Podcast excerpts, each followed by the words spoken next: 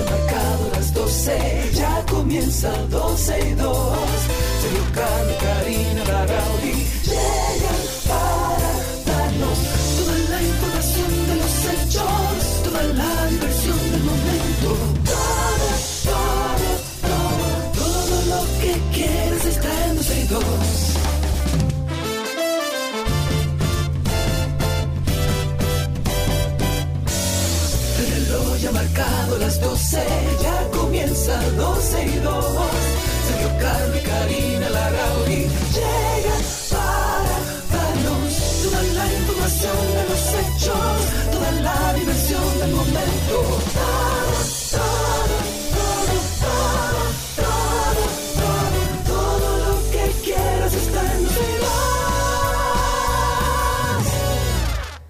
Bienvenidos a 12 y 2. Aquí estamos, como de costumbre. Sergio Carlo, Karina Larrauri, Cindy Paulino, Alan Bourdieu, Luisa Milanderi, todo el equipo de 12 y 2. Raven que anda por ahí también y que cada, es parte de nuestro equipo. Muchos rostros que no ven, pero que son parte de este equipo que está dispuesto desde ahora y hasta las 2 de la tarde a estar con ustedes. Amigo Atlanta, ¿cómo anda? Mm, Calor. calor, calor, calor y más pero no más que aquí. Me arreglaron el aire, señores. Ay, Dios mío. Bueno, te veo, te veo incluso con una cuestión como larga Exacto. y negra, o sea que... Es- hasta nos combinamos y todo. a los que están en YouTube pueden verme ya con abrigo. Tuve dos días eh, usando poca ropa porque no había forma, pero ya, me arreglaron el aire, he vuelto a la vida, no tengo sauna.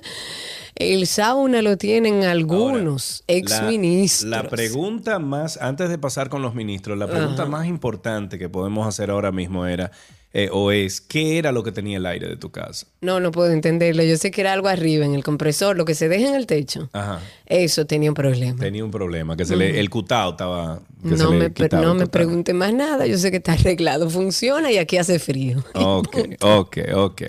Dale para allá entonces. Ok, entonces vamos a empezar esto, señores, que esto es largo. Ayer salieron muchas noticias que, bueno, dejó a la gente, yo no creo que sorprendida, eh, porque siento que había una, también una voluntad o, o más bien un pedimento de la sociedad de que se hicieran ciertos movimientos. Y uno de los que yo creo que más se pidió en medios y, y que además a grandes luces no había dado la talla, era el tema del ministro de Educación, eh, dentro del Ministerio de Educación. Pero- Señoras y Pero señores. espérate, pero espérate. ¿Cuál ministro de Educación? Hemos Oh. terminado, hay que descansar. Hemos terminado, hay que descansar. bueno, Ese- eh, eh, hace señores, sentido. Eso, eso está entolado. Eso lo han cogido. y lo han Ese es el en ministro todo lado. Fulcar, que sí, bueno, hemos terminado, hay que descansar. Yo creo que eh, es... Tuve las condiciones, no tengo la preparación para llevar un ministerio como ese.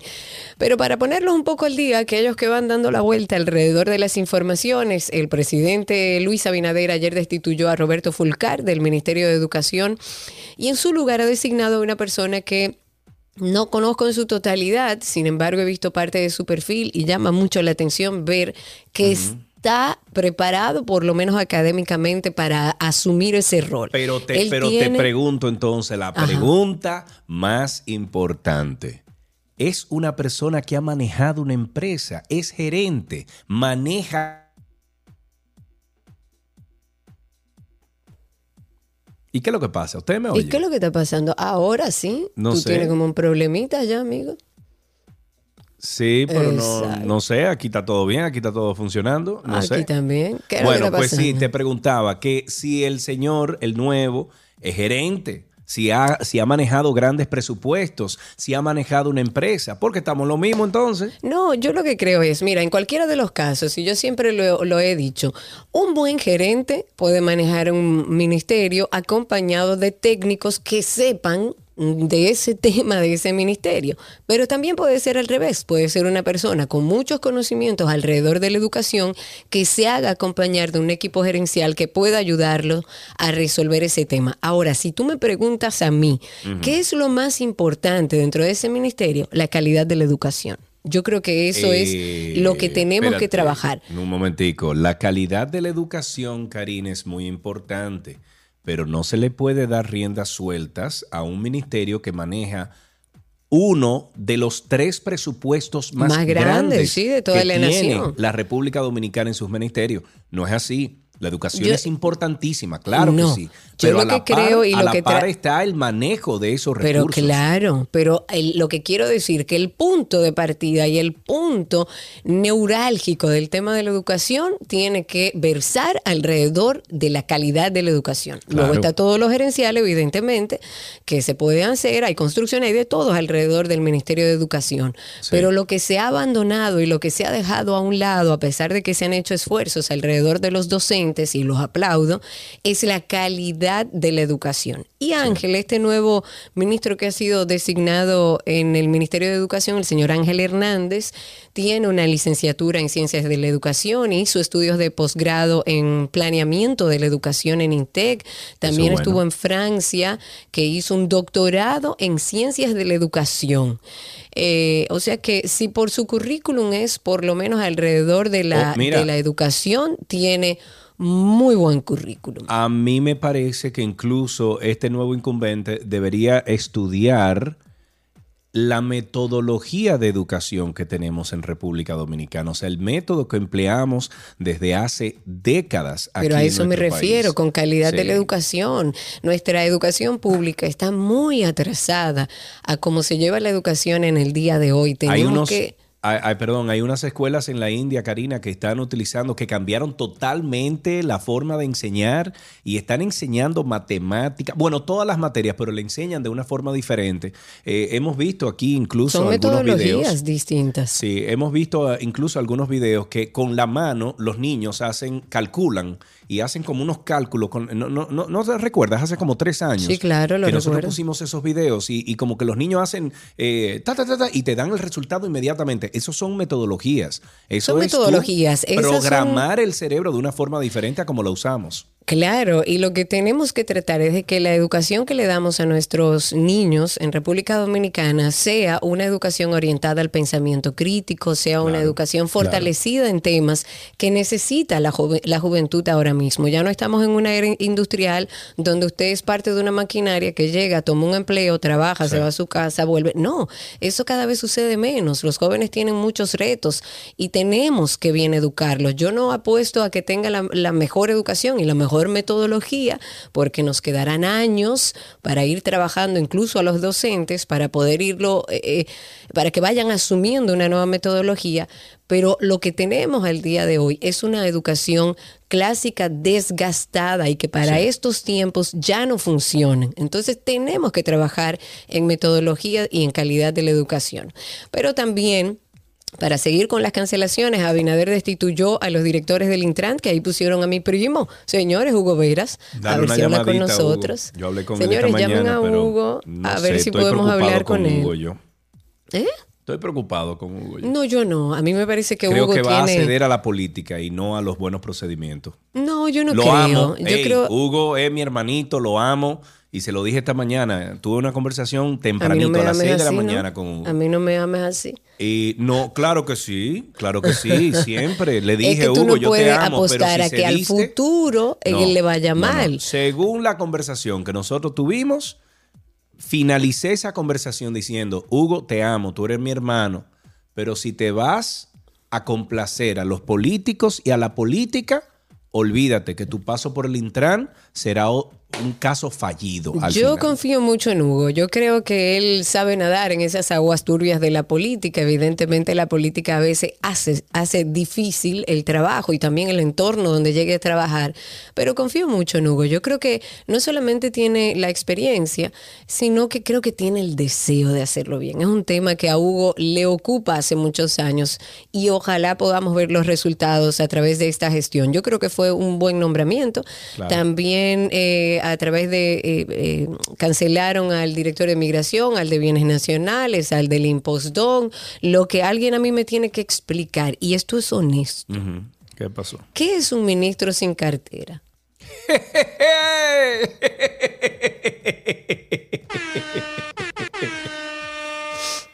¿Qué es un ministro sin cartera? Que alguien me explique que va a qué seguir es. cobrando y que si se presenta algo, llaman a Fulcar. No, no, se supone que él va a trabajar en algunos eh, procesos de, de la presidencia, no lo sé, pero yo te dije a ti, afuera él no iba a quedar. Mientras tanto, qué bueno que tenemos un nuevo Mira, incumbente en el Ministerio de Educación. Omar Cabrera, un ministro, un ministro sin cartera, una botella, punto. Dice Carlos Joaquín a Hugo que contrate al ingeniero Dorian Villa, Villalba, Mándaselo ahí. Villalba para que lo asesore en asuntos de tránsito. Eh, déjame ver cuál más. Eh, bueno, me dicen Josefina, Sergio, apu- apuesta al éxito. No, yo apuesto al éxito. Mil Claro, veces que, apuesto que al tanta éxito. negatividad no puede ser. No, negatividad Bueno, lo que no. sí yo tengo seguro es que Ángel, el nuevo incumbente del Ministerio de Educación, tiene mucha tarea, porque yo me imagino que Fulcar soltó toda la agenda que nosotros estábamos hablando en el día de ayer y que no va a responder nada luego de su destitución. nada, nada, porque, ajá, aunque debería No, y responder y porque... que todos esos casos de, de errores y, y, eh, eh, ¿cómo se llama? De, de negocios turbios con esta compañía. Se quedó así, ¿eh? Que yo no creo que se quede ey, así. ey, yo Karina, creo que mira, Ángel, Ángel ey, tiene mira, que... ey, se quedó así. Vamos a ver, pero yo así. creo que este lío le queda a Ángel. Recordemos, señores, que ayer lo estábamos comentando, eh, de una serie de irregularidades que se han dado en ese ministerio que ahora este nuevo incumbente hará frente. Por ejemplo, y para dar continuidad a algo que comentábamos ayer, la sociedad comercial IP Expert IPX que aparece en un listado del Ministerio de Educación como una de las 30 empresas que supuestamente no habían entregado dispositivos electrónicos algunos, eh, alguno, perdón, a pesar de que se había recibido el avance y que se había pagado eso. Pues ellos enviaron una copia del conduce de la mercancía que fue recibida por el Ministerio de Educación el 15 de junio, sellada y firmada por el Departamento de Almacén y Suministro del Ministerio. Ellos dicen que entregaron 4.000 laptops, eh, contrario a lo que dice el Ministerio de Educación. Entonces hay que preguntarle a Fulcar, ¿dónde están esos 4.000 Fulcar. laptops que usted dice? Fulcar no está ahí ya. Pero es que él fue que llevó ese proceso. Pero no, Karina, Alguien que tiene que Fulcar no está preguntarle. ahí. Ya tú no le puedes preguntar, él tiene que preguntarle Claro a que Ángel. sí. Ah, bueno, pues yo le voy a preguntar, señor Sí. Fulcar, Mm. ¿dónde están entonces esta, estas cuare- cuatro mil laptops que usted decía que no se habían entregado, pero que ahora esta empresa tiene su conduce firmado por el ministerio? Mm. Un año y siete meses después de la firma de los contratos para equipos tecnológicos, que como sabíamos se iban a entregar a estudiantes, a profesores eh, durante el periodo del año pasado, pues el Ministerio de Educación dijo por escrito haber recibido un 79% de los dispositivos de la primera licitación, o sea que le faltaba más de un 20%, y después dijo que en el segundo proceso de licitación apenas se le entregó el 56%, o sea, restaba de ahí un 44% de la cantidad adjudicada. Y yo me pregunto, A ver, a ver, vamos a ver, vamos a ver. Pre- Pregúntate, pregúntate, Señor, Karina. mi misma, mi Sí, misma. sí, sí. No, porque Ajá. es el señor Fulcar. Señor Fulcar, pero ¿y cómo esa gente no está sometida si según usted no le entregaron algo que el ministerio pagó? Mm. Porque lo primero que tiene que haber es un sometimiento. Usted está engañando al Estado. No me diga, ¿un qué? O, sea, eso es una Pero estafa. dime el qué. ¿Pero qué fue lo que tú dijiste? ¿Un qué? ¿Un qué? ¿Qué yo ¿Un qué? ¿Un sometimiento que tiene que haber? Algo. ¿A quién? O sea, el no podemos andar alegremente diciendo que no nos entregaron unas laptops y por lo menos una de esas empresas dijo, no, mira, yo las entregué. Mira, aquí mi conduce firmado y sellado por el ministerio. Ahí hay un lío muy grande. Yo le tengo cierta... eh, cierto, yo no ¿Cierto quiero decir pena porque no es pena. No es pena, no. Pero ok, ¿y llevo colgada, tienes? eh, de- llevo colgado de mi alma al nuevo incumbente del Ministerio de Educación. Ahí hay muchas cosas para hacer. Ojalá y pueda hacerle frente. Ok, muy bien. Sigamos con otras cositas. Por ejemplo, eh, ministro sin cartera. Eh, buscamos ahí la definición para darles a ustedes, aparte del botellazo que le vamos a dar el- la definición que tienen el- los ministros sin cartera. Es aquel ministro que sin estar al frente de un departamento ministerial, le hace de un ministerio, participa de la responsabilidad general política del gobierno. Al ministro sin cartera se le atribuye la responsabilidad de determinadas funciones gubernamentales. Puede eh, confiarle algún plan, estudio o proyecto concreto. O sea, por ejemplo, Abinader ahora le dice, ok, eh, Fulcar, encárgate de este proyecto. Como tú De hiciste tan buena, especiales. Sí, como su- tú hiciste tan buena gestión ahí en educación durante dos años, toma este proyecto. Que Pero este sería a lo mejor es bueno para otra cosa, porque Abinader en gran parte está ahí por él, o sea, a lo mejor en algo es Ah, bueno y no, puede pues entonces, coordinar. pues entonces y- Abinader que comience, por ejemplo, a colocarle a aquellas personas que hablan bien de él y hablan bien del gobierno, que lo coloque el dinero No, de, pero de no porque Abinader que ha hablado tiene bien. ahí en el palacio y comience a colocar, ah, no, perdón, ya lo está haciendo. Ok, perdón, perdón, perdón, perdón. Me dice Lucas a través de YouTube, dice, la oposición ya depositó una querella denuncia ante la Procuraduría contra Fulcar. Más que contra Fulcar, que me parece muy bien que se haga, hay que auditar ese ministerio. Ahí lo que pasó durante estos casi dos años fue un desastre.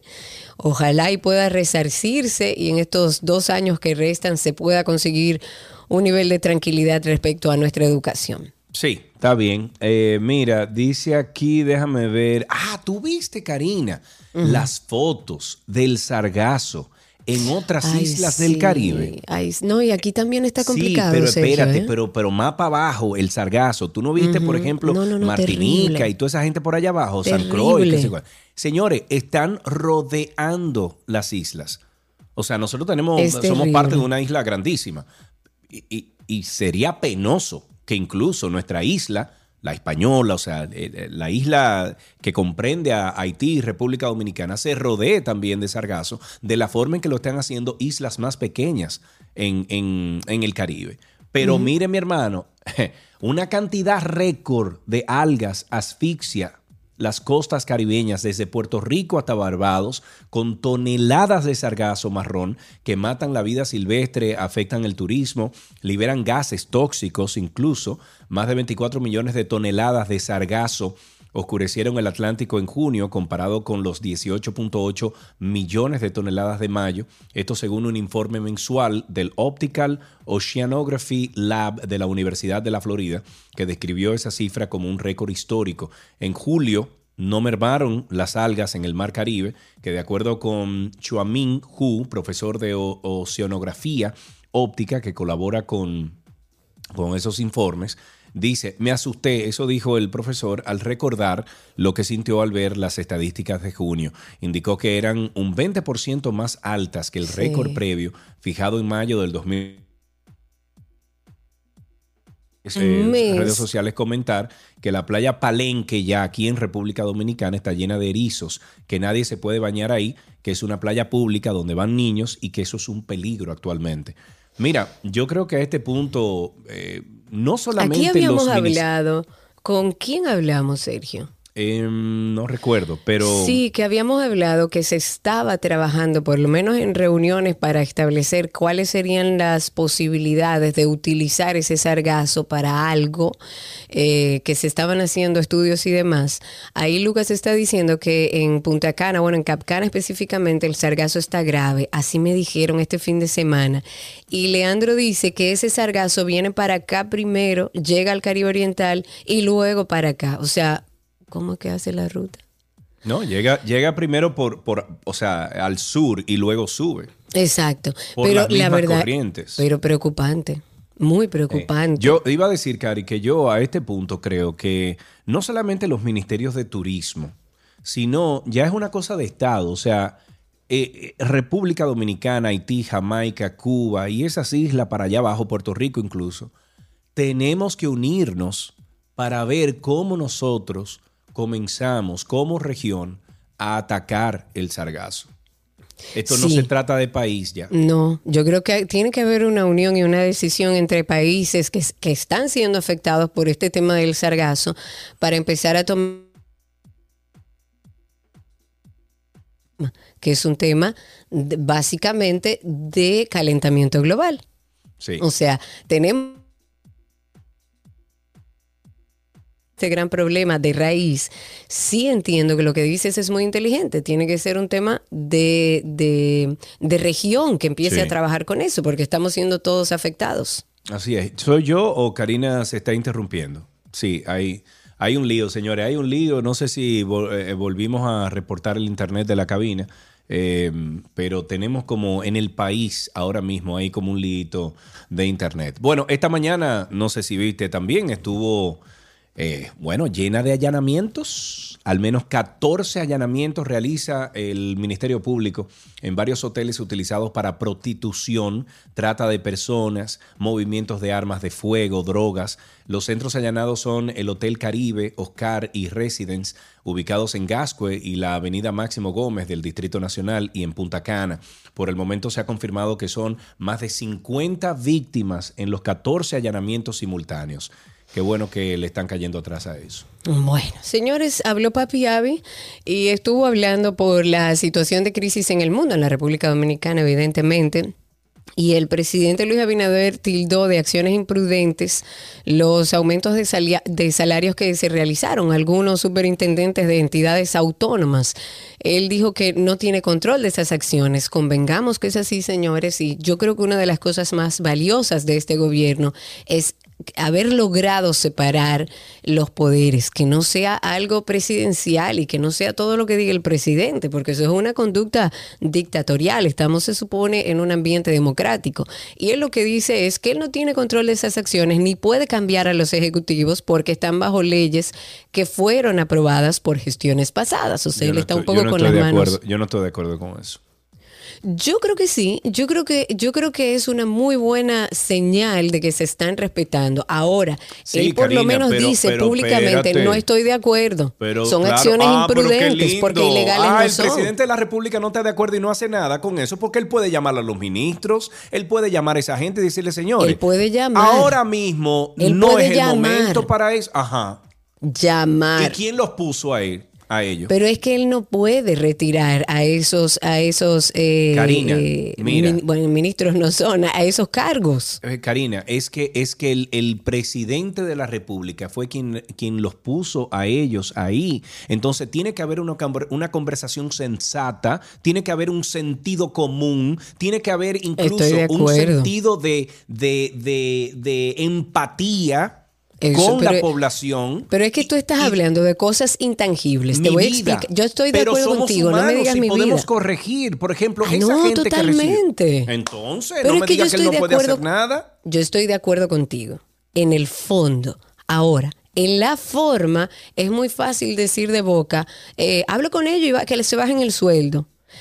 Ojalá y existiera esa reunión. Ahora, eso intangible que tú estás hablando, que es la ética, que es la moral, que es la empatía con lo que está viviendo el pueblo dominicano. Usted no puede ganar más de un millón de pesos mensual cuando usted le está diciendo al pueblo que no hay dinero para nada, que estamos en una crisis económica. Entonces- Entonces, el presidente ha establecido que a él le parecen acciones imprudentes. Que son acciones imprudentes. Ahora, fíjate que él no habla que es ilegal. Ahí no hay procesos entonces, ilegales. Te, pregunto ahora, ¿quién tiene la mayoría de- del Congreso? El PRM. Ok, ¿y qué es el Congreso de la República Dominicana? Pero en, en sentido de que. Bueno, ¿En torno si son leyes punto que, de ojo, partida? ojo, estas leyes se, se establecieron ahí en el 2004 cuando Leonel Fernández era presidente de la República. Leonel y, y voy a, muy y voy a hacer un ¿eh? comentario. Ayer Leonel Fernández hizo, ah, pero eso es una imprudencia y no sé qué, no sé cuánto. Entonces, ¿por qué usted en el 2004 eh, eh, estando usted presidente de la República y teniendo la mayoría del Congreso, ¿por qué entonces usted apoyó esas leyes? Ahora es malo, ahora es malo. Entonces, ahora lo que hay que hacer es que esa mayoría del PRM tiene que inmediatamente, inmediatamente, tiene que modificar esas leyes. No, no, yo estoy de acuerdo. Hay que trabajar para que haya cierto control en ese sentido, porque en una situación como esta, eso no está bien. Usted puede decirme lo que usted quiera, usted puede decir que eso es parte de procesos normales, que eso se hace siempre. No estamos en un momento de siempre. Estamos en una situación económica compleja, endeudados hasta el tuétano como país, mucha gente mal pasando, con una vida que cada vez es más cara. Óyeme, por un tema de, de conciencia social, si usted está en el Claro. terreno gubernamental, yo creo que debe tener, aunque sea una pizca de sensibilidad social y decir, espérate. Yo no puedo ahora mismo, aunque oye, aunque haya sido automático y usted le llegó y usted ni se enteró, yo voy y le digo, eh, n- bájeme ese aumento de sueldo. Claro. Porque yo le estoy diciendo a la gente esto, esto y esto y que este país se está yendo a, a yo no sé dónde. Le estoy subiendo Y la luz, le estoy subiendo la comida y Y yo me ojo. voy a subir el sueldo a más de un Y millón de pesos. hay algunos de esos eh, superintendentes y personas que se les subió el sueldo que a lo mejor se lo merecen, Karina.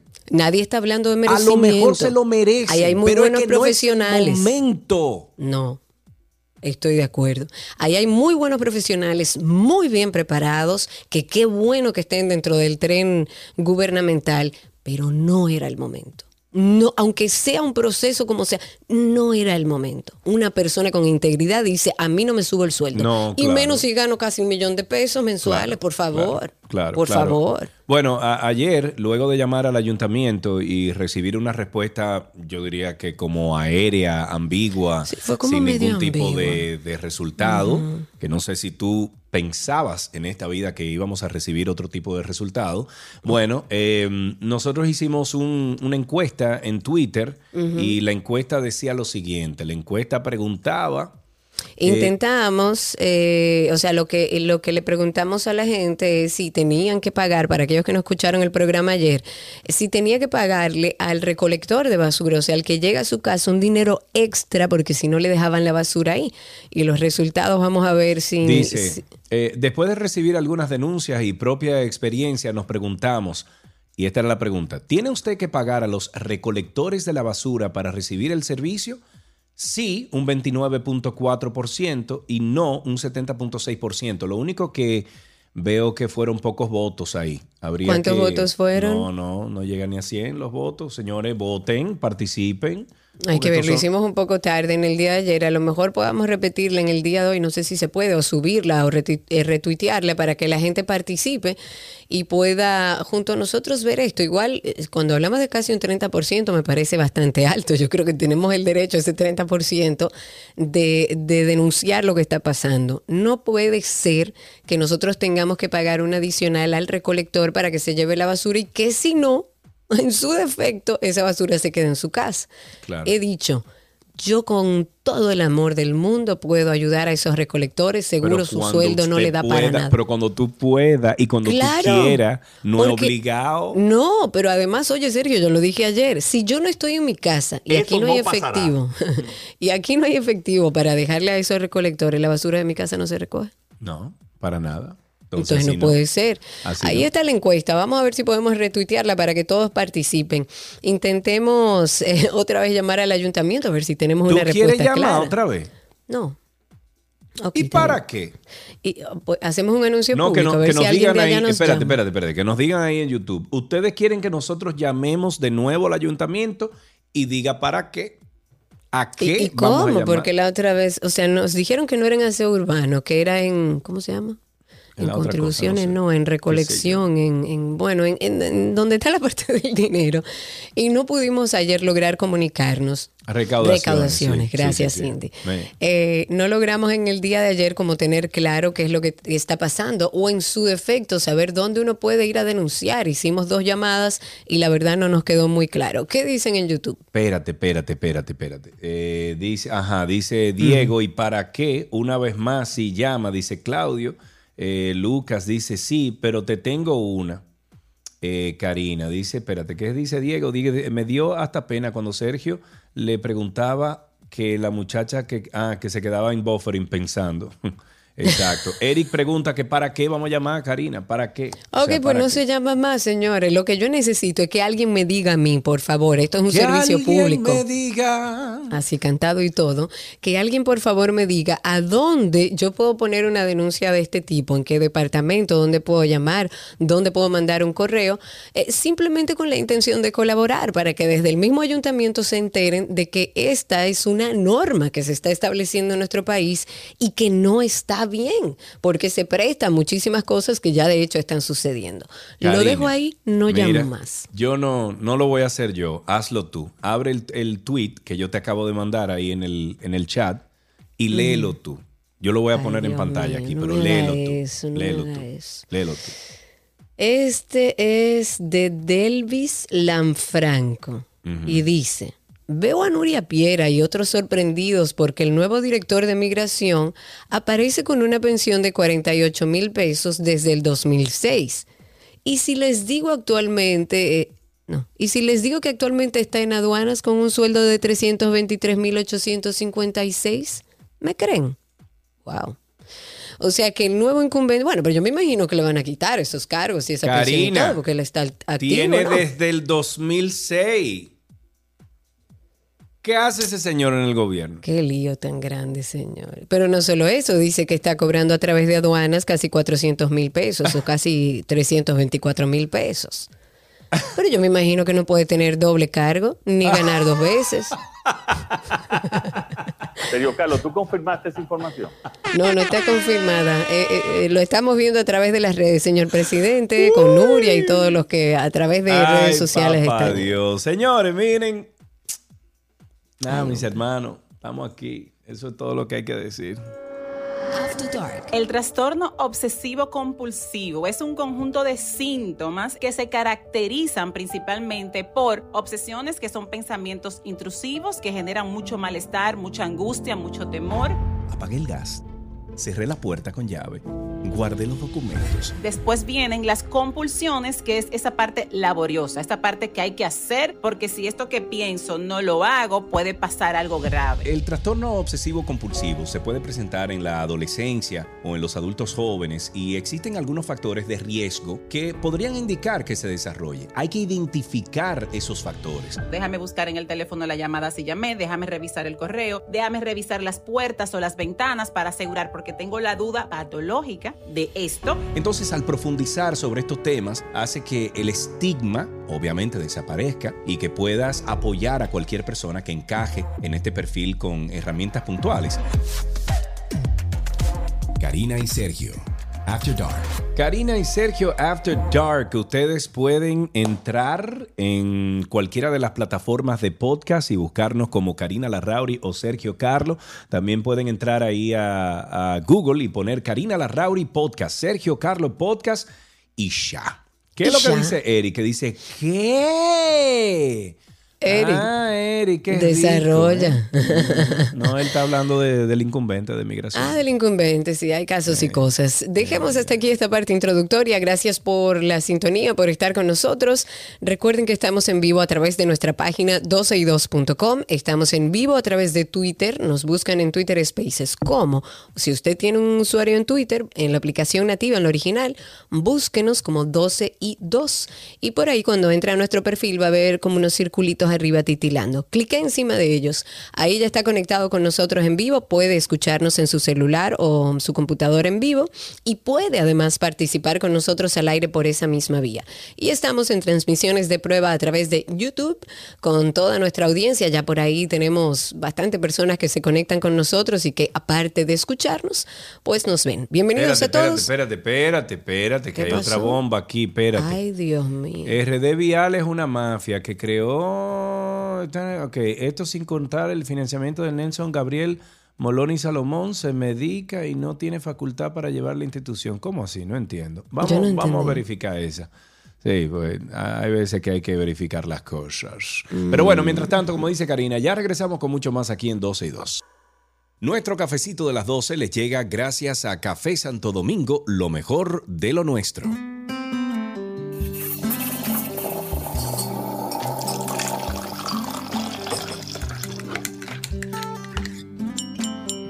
Estamos en nuestro cafecito de las 12, que hoy, jueves, como ustedes saben, siempre tratamos de hacerlo en compañía de un cafetero conocido por nosotros, conocido por ustedes. Y hoy nos vamos a tomar este cafecito con la actriz Paula Ferri. Amiga, pero ¿cómo estás? Señores, gracias por llamarme y por tenerme en su programa. Qué honor. No, no, no, es que yo vi la noticia, de esa vamos a hablar un poquito más adelante, pero yo vi la noticia y yo casi brinco de donde yo estaba, de la alegría. Pero vamos a hablar de eso en un momentito, sin embargo, no sé, de- ¿cu- ¿qué edad tú tienes ya, Paula? 24. 24 años, Dios mío. Yo cargué a Paula. Pero no te delate la edad, Sergio. No, mi amor, yo tengo 45, eso no es nada, pero, pero fíjate en algo, eh, Paula, o sea, viéndote crecer, eh, como que no, nunca te he visto con una taza de café en la mano, estoy errado. Soy muy cafetera. Me encanta el café. ¿Y cómo empezaste bebiendo café? O sea, ¿fue por tu papá, tu mamá, eh, los ensayos, la escuela? ¿Por dónde fue que tuviste el café y dijiste diantre y esto? Honestamente fue por el set. Yo veía que todo el mundo como que se ponía tan feliz cuando llegaba la hora del break y que podían beber café. Y yo veía la emoción de todo el mundo y yo dije, déjame probarlo. A ver qué es lo que sabe, porque todo el mundo está emocionado con el café. Y caí en la tentación. y bueno, ahora soy oficialmente adicta al café. Cafetera, muy bien. ¿Y tú eres de las eh, team azúcar o team eh, sin azúcar? Yo era team azúcar, pero recientemente soy team negro. That's it. Muy bien, todo el mundo aprendiendo cómo se bebe el café. ¿Tú recuerdas la última persona con la que te tomaste un café? Bueno, esta mañana con mi mamá. Ah, muy bien. Ok, muy y bien. fue, y fue una conversación buena. O sea, te lo preguntamos porque siempre nos encanta saber cuál es ese ritual o cuál es ese momento especial que la gente dedica al, al instante del café, al sentarse con el café. Entonces, la pregunta es: ¿la conversación que tuviste con tu mamá tuvo alguna importancia eh, en lo que hablaron? ¿O solamente fue como, ah, mami, vamos a tomar un café? Honestamente, cuando yo inicio mi día con una taza de café, yo no puedo hablarle a nadie hasta que yo no tenga una taza de café. Yo no soy simpática.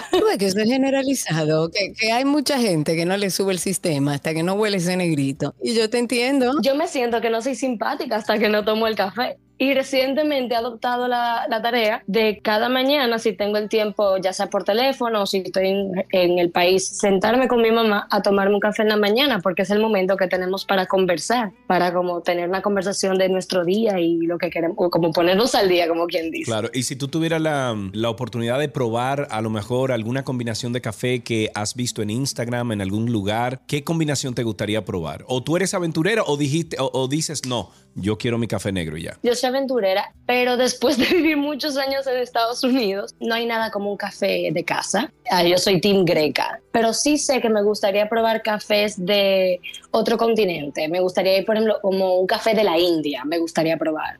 O un café, como que no sé de, de los colombianos, o sea, no algo tan tradicional que ya los he probado, sino como algo de otro continente, algo nuevo para mí. Ok, interesante, sí. Tengo también la pregunta que te tengo que hacer es si tú te llevas tu greca cuando tú te vas de viaje o tú te llevas tu café o, o cuando viviste en, en Nueva York, que sé que viviste allá.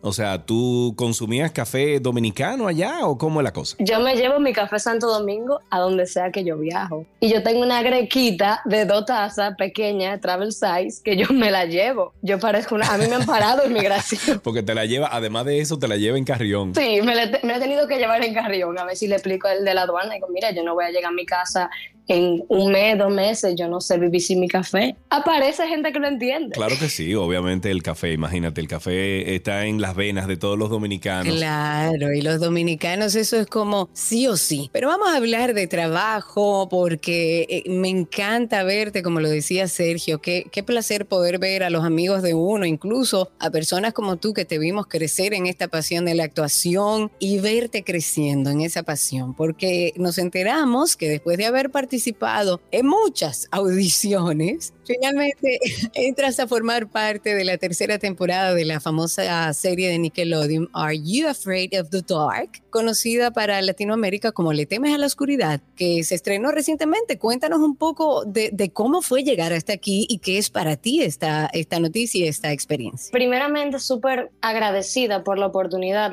Yo cuando audicioné no sabía para qué estaba audicionando. Eh, recuerdo que el proyecto se llamaba AD7, tenía un código, algo Un así. código, sí, ellos se cuidan. Sí, hice muchas audiciones, hice alrededor de seis audiciones. Wow, señores. Y recuerdo que mi tercera audición, ellos me ponían más cosas. Recuerdo que la primera audición me mandaban una escena, la segunda audición me mandaban dos escenas. Y ya la tercera audición, que fue por Zoom, eh, donde conocí al director y a los productores, ahí fue que yo me enteré que era de Nickelodeon. Ok.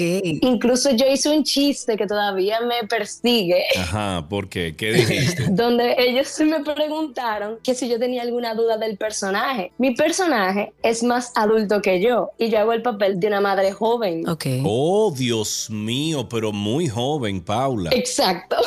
Y yo recuerdo en la, en la audición decir, bueno, yo creo que yo soy muy joven para ser madre.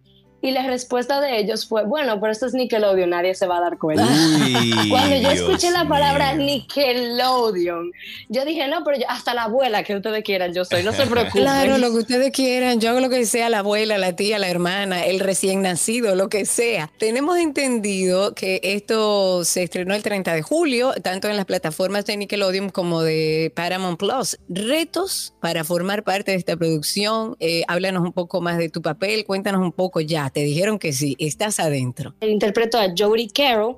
Jodie Carroll es quien da inicio a esta historia.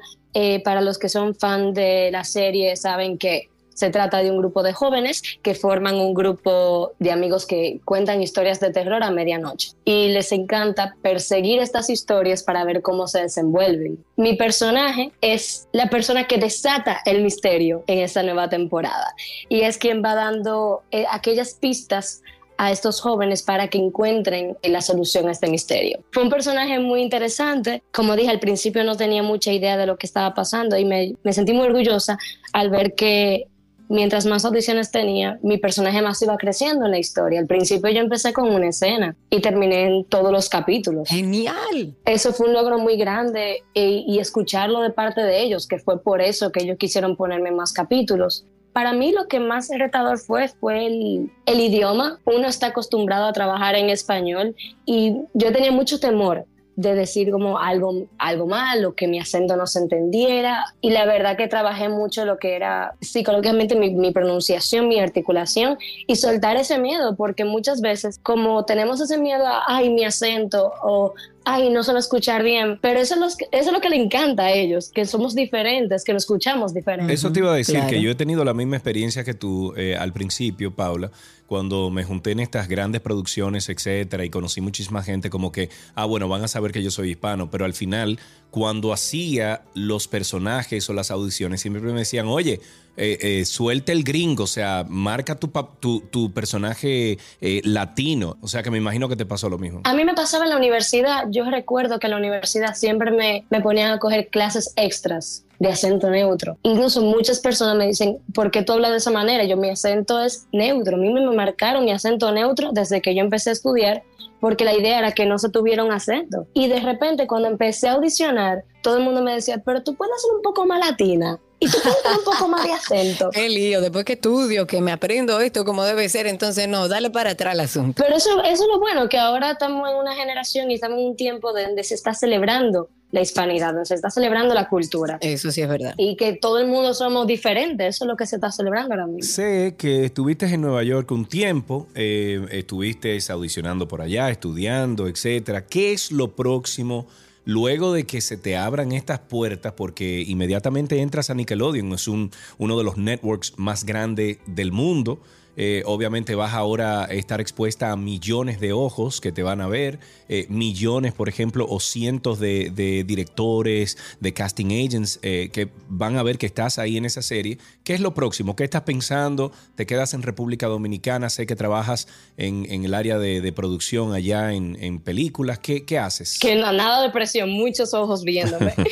Actualmente me siento muy afortunada porque estoy trabajando mucho, tanto aquí en la República Dominicana como internacional. Si Dios quiere, venimos abriendo caminos en Europa Uy. próximamente. Ah, pero eh, bateando, ¿verdad? Y, ta- y también se están hablando de próximos proyectos eh, con Nickelodeon, si, si así lo permite, pero se han hablado. Ok, eso es lo próximo entonces. Bueno, pues la- Paula, déjame decirte una cosa. No se puede dar muchos detalles porque aquí uno no puede... No, no, no, no. Mira, Paula, felicidades. Estamos muy contentos por ti. Eh, ya veo que ya se estrenó, ¿no? Sí, ya están disponibles en Nickelodeon, en nick.com y en Paramount Plus. Perfecto. ¿Y no has visto, por ejemplo, que la gente ya te está tirando por DMs en, en- en redes y cosas así o todavía? Ha sido muy bonito la, la cantidad de personas que se me han acercado y que han dicho algo que a mí me, me hizo sentir muy orgullosa es que la isla, nuestra República Dominicana, sale bellísima en este proyecto. Y muchas personas me han escrito diciéndome que qué orgullo de ver tantos dominicanos, porque yo no soy la única dominicana. Hay muchos dominicanos dentro de este proyecto. Entre ellos está Camila Isa y Sofía Reyes, que hacen un papel maravilloso.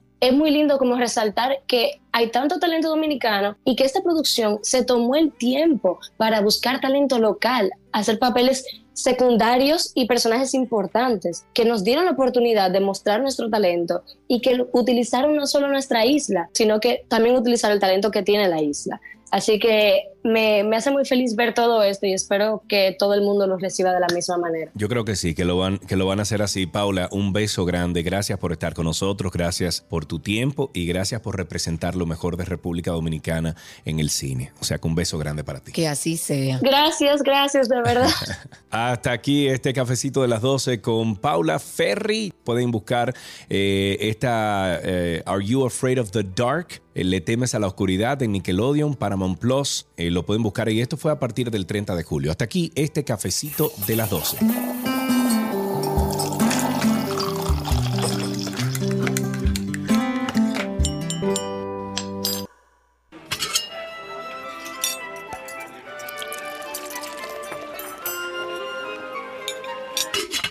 Uh, la la, me oui, je mange comida de Gabriela Pasquez, c'est bon ici, me oui. Hola, Gaby. Hello, ¿cómo están? Hello, darling. ¿Siguen, ¿Sigues en Santo Domingo? No, acabo literalmente de llegar a Santo Domingo, me estacioné, subí a Voilà.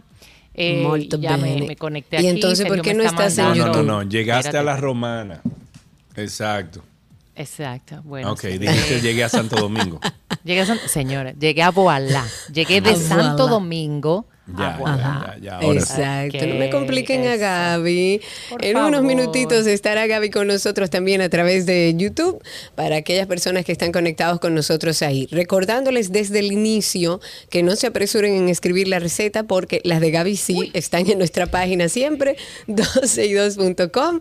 Ahí está ya con nosotros Gaby también a través de YouTube. Estamos trabajando la albahaca, Gaby. Hoy, ¿qué vamos a preparar? Hoy vamos a hacer un chimichurri, es una salsa muy Uy, típica sí. argentina que va súper bien con carnes, con empanadas, con choripán. Ay, sí, Dios mío, señores, qué ¿Verdad cosa que más sí? rica. El que no ha probado choripán, que lo pruebe, que además Por es facilísimo. favor. Eh, va súper rico hasta con un casabito, va súper rico con una ensalada de maíz. Eh, ¿Con qué más te puedo decir? Yo, a mí me gusta mucho el, el- el chimichurri. Es bastante fuertecito porque lleva mucho ajo Sí. y un poquito... Sí, para los que son sensibles estomacalmente puede ser un problema. Pero no puede regularse la cantidad de, de ajo que tú le pongas, Gaby. Bueno, la verdad, yo creo que sí, porque vamos a utilizar de 8 a, a 10 dientes de ajo. Y eso yo sé que, que se puede mejorar y, o, cambiar. Ahí O reducir depende. un poquito. O reducir, Exacto. exactamente. Bien, pues vamos a hacer una mezcla. El, el chimichurri, como sabrán, es mayormente de perejil, pero vamos a hacer mitad perejil, mitad albahaca. Me están, me están llamando y entonces Eh, se apaga todo. Ponlo en no molestar, Gaby. Cada Pero, vez que te sientes, tú lo pones no molestar y así vas a tener que, de hecho, lo estoy haciendo yo que se me olvidó. vamos a hacerlo yo. Exacto. A ver si ya podemos entonces. Señores, nos llamen a Gabriela Reginato. Está al aire con nosotros.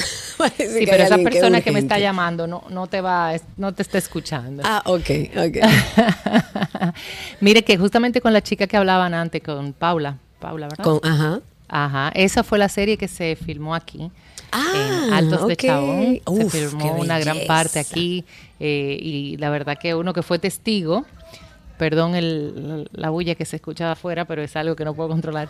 eh, um, fue aquí, en, en- justamente en Altos de Chabón. Bien chévere. Ay, qué bien, bien lindo. chévere. Voy a, Sí, eh, sí. voy a verla para ver también cómo se ve Altos de Chabón en la serie. Ah, sí, por ahí también volásele coladito.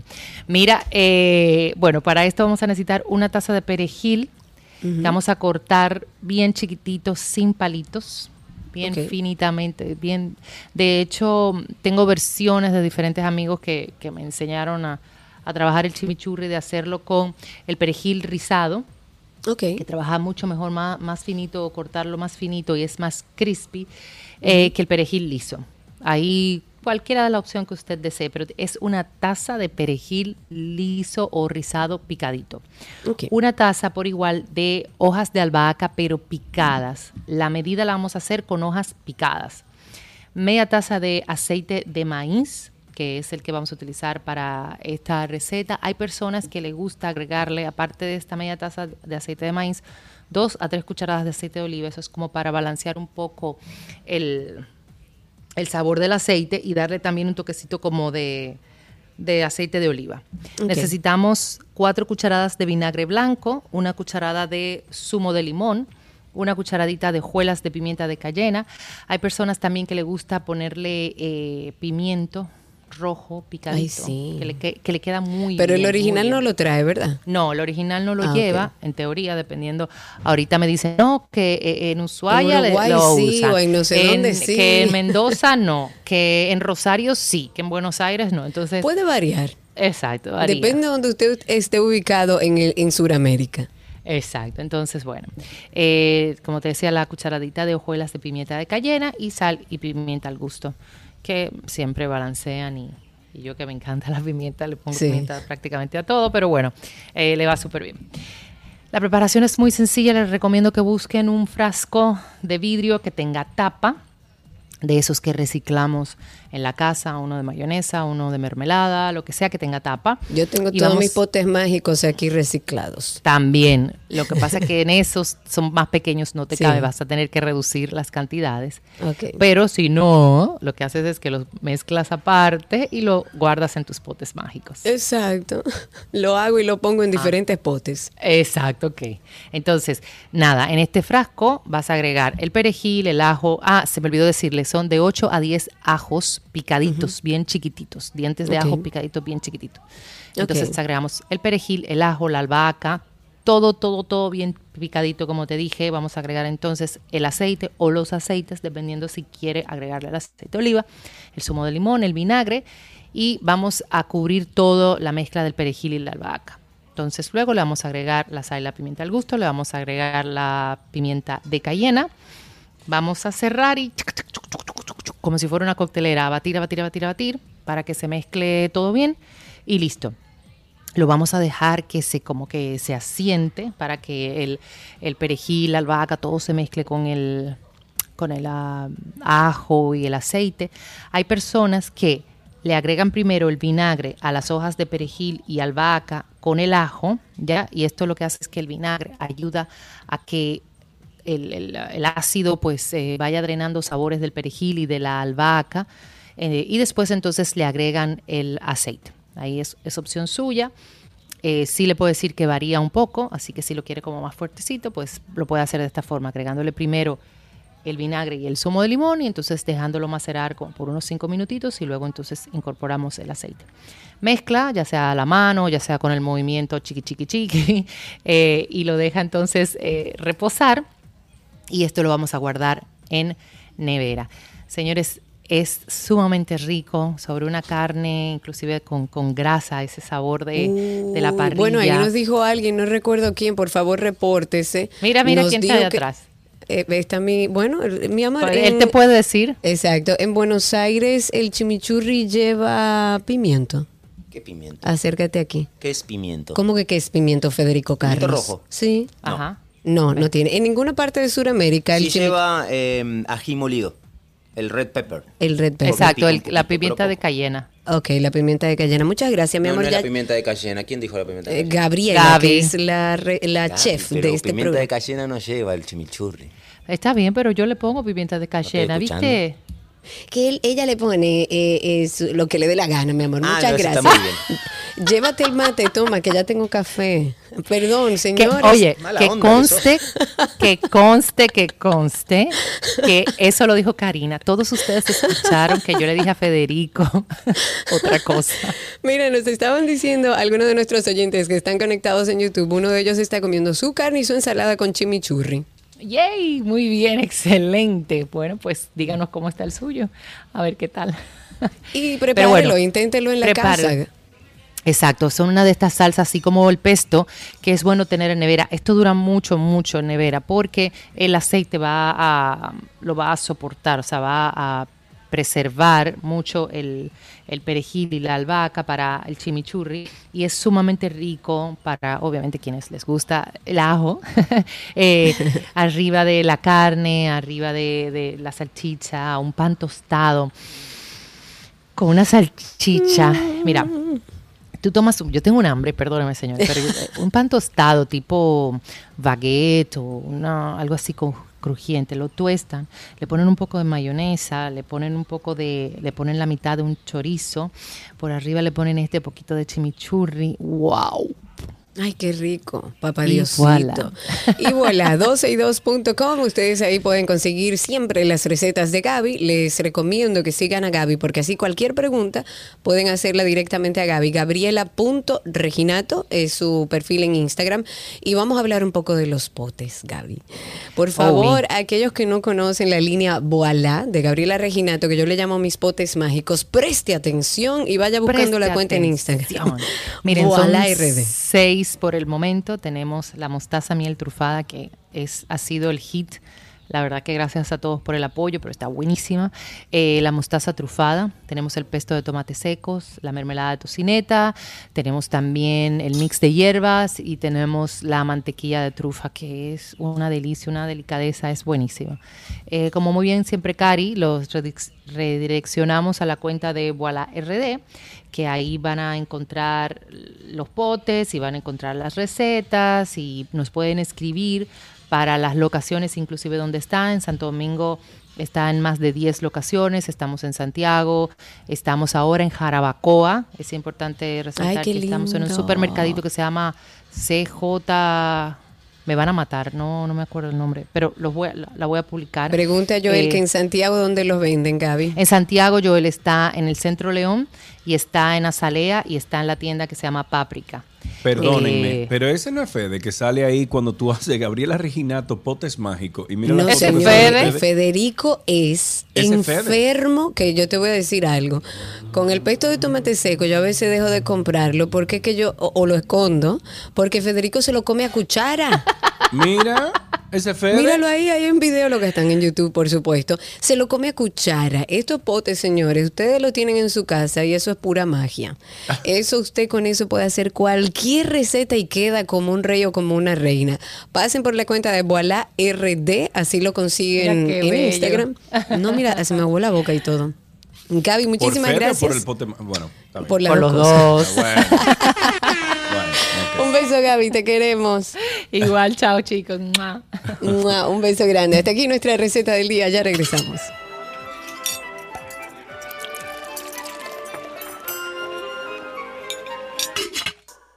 ¿Qué aprendiste hoy? Llega a ustedes gracias a Nido Crecimiento, Tu Amor, Su Futuro y gracias a Palapisa, expertos por tradición.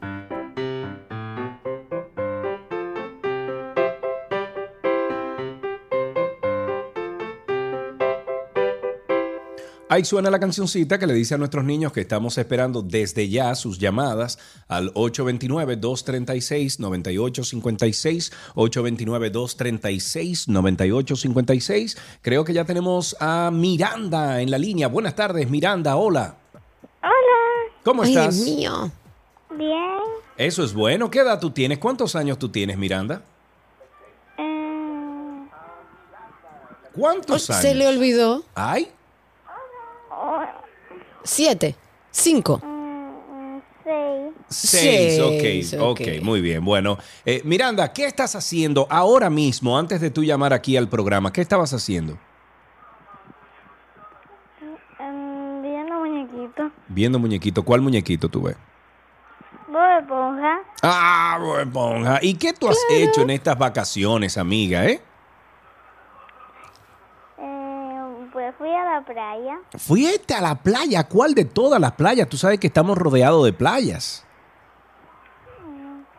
¿Qué de esa playa fuimos? ya lo está preguntando la ¿Y qué hiciste en la playa, Miranda?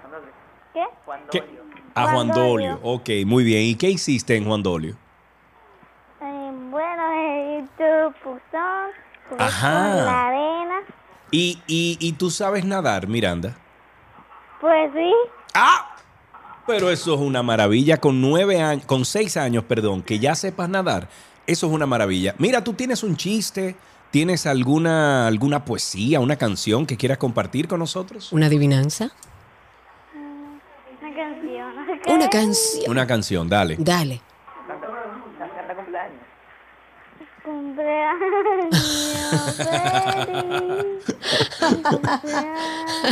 Ño ¡Feliz! Gracias, Miranda, por llamar. Un abrazo. Tenemos aquí regalitos para ti. ¿En qué aprendiste hoy?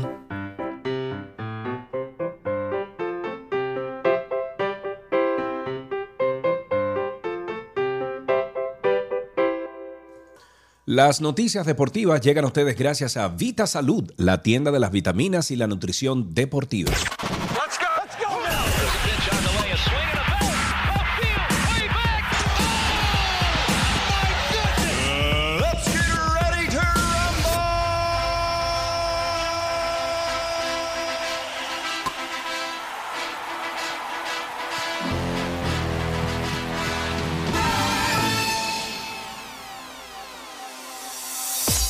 Vámonos con algunas noticias del mundo deportivo. Arranco con las grandes ligas. Juan Soto y Josh Bell fueron presentados de manera oficial como jugadores de los San Diego Padres. La fiera, como apoyan a Juan Soto, vivió su primera experiencia en la alineación de los padres. Fue recibido con, bueno, como un grande por su nuevo compañero y también dominicano, el estelar Fernando Tatis Jr. En otra noticia, en este caso de tenis, el tenista dominicano Justin Cruz triunfó dos veces en la Copa Pelícano J5 Santo Domingo, donde tomaron parte jugadores de más de 20 países. Esto sucedió en Parque del Este.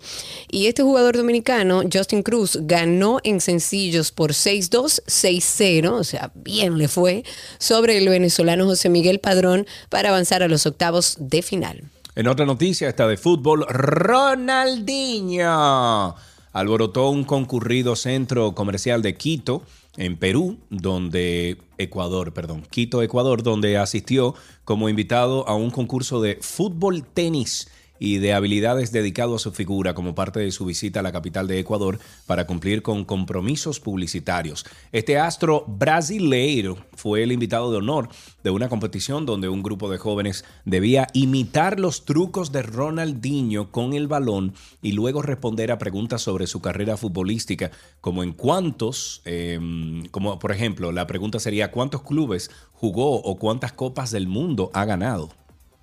Ok. Si nos vamos al triatlón, el ente Claro, regulador como del no es de Argentina, no tienes que ver con eso. Mm, mm, No, o sea, yo tengo que. Yo soy hincha de lo que soy hincha. No puedo hacerle. En una noticia de triatlón, el ente regulador del triatlón olímpico ha dicho que las mujeres transgénero podrán seguir compitiendo en la categoría femenina en eventos internacionales, aunque deberían cumplir reglas de elegibilidad más estrictas. La política del triatlón requeriría que las deportistas transgénero tengan un nivel máximo permisible de testosterona, 2.5 nanomoles por litro, que tendrán que mantener durante al menos dos años y que está alineado con las reglas que anunció el ciclismo en junio. Cualquier mujer transgénero que ha participado como hombre en cualquier competencia deportiva deberá esperar al menos cuatro años antes de tener permitido competir No. en eventos femeninos. El triatlón es una prueba de resistencia bastante compleja. El evento olímpico femenino requiere que las deportistas completen 1.5 kilómetros de natación, 40 kilómetros de bicicleta y 10 kilómetros corriendo. Yo sigo insistiendo Que eso no debe en ser que, así. En que, en que yo estoy de acuerdo, respeto todo lo que usted elija en su vida Que ahora. hagan una liga trans. Y que, ah, mira, yo, yo estoy de acuerdo con Sí. que hagan, óyeme, que hagan una liga trans y que hagan, ¿tú sabes qué? Una liga de todos los deportes, pero que los jugadores se puedan meter lo que quieran.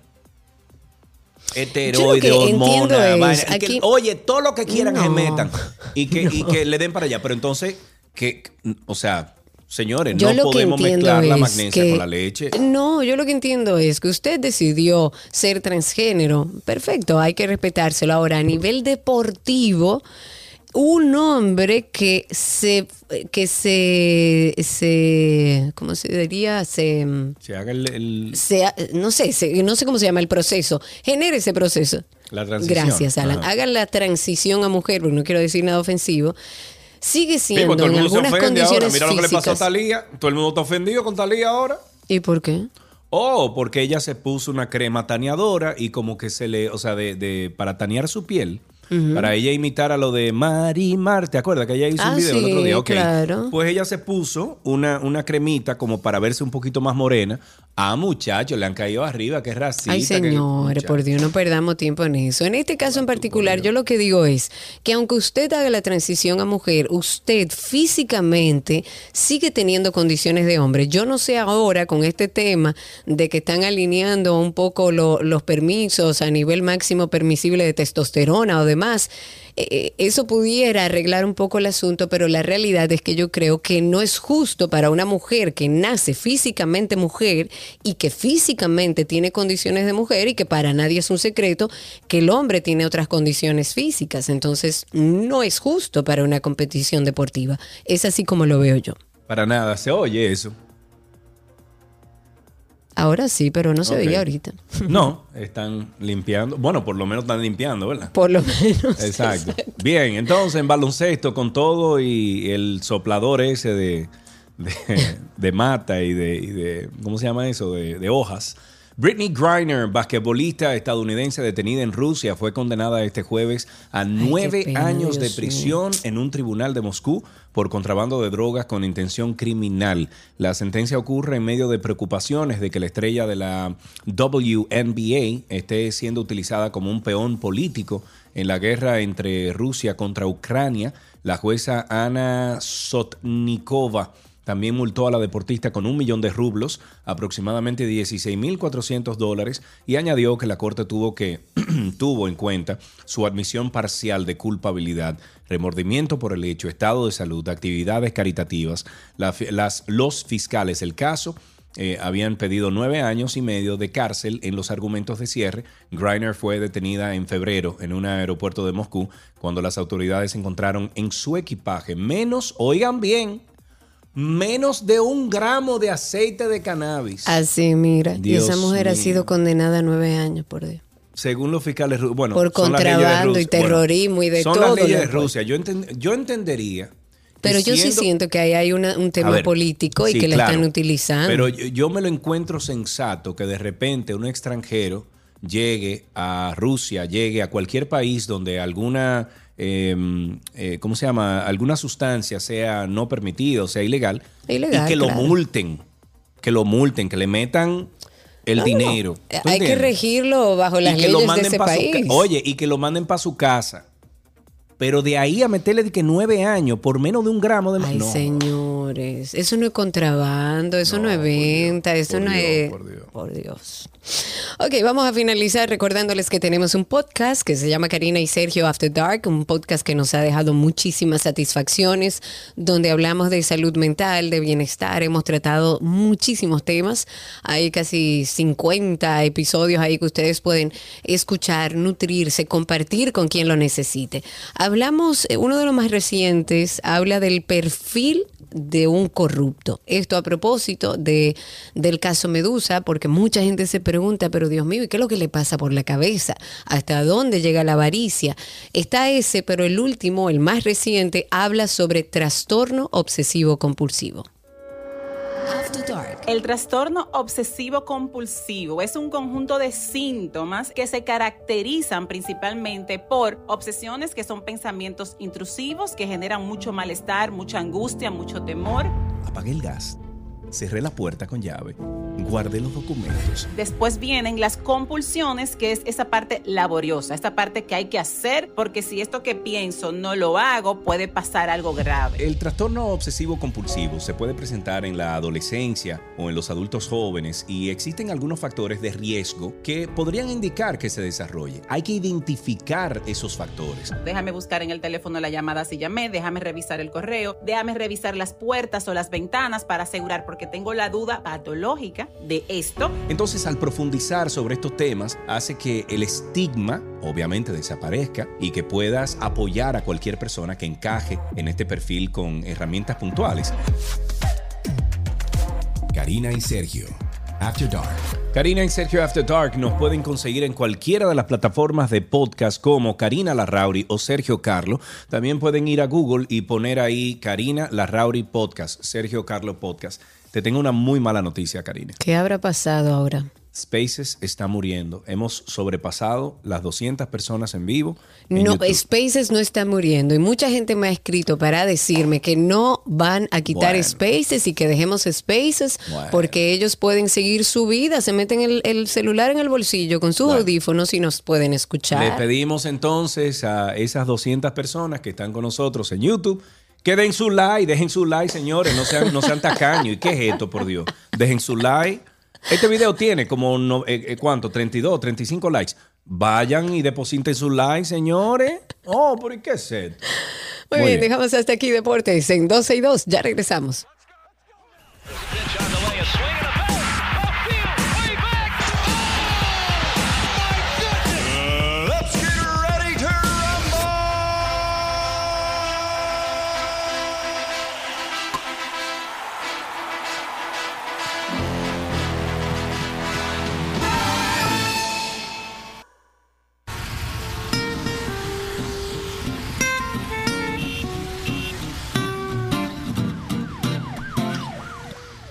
Estamos en nuestro segmento de tránsito y circo. Agradecemos a Marion Autos, tu inversión segura en manos expertas, por acompañarnos siempre dentro de tránsito y circo. Iniciando este programa, digo, este segmento en específico, eh, primero invitarlos a aquellos que quieran conversar con nosotros al 829-236-9856.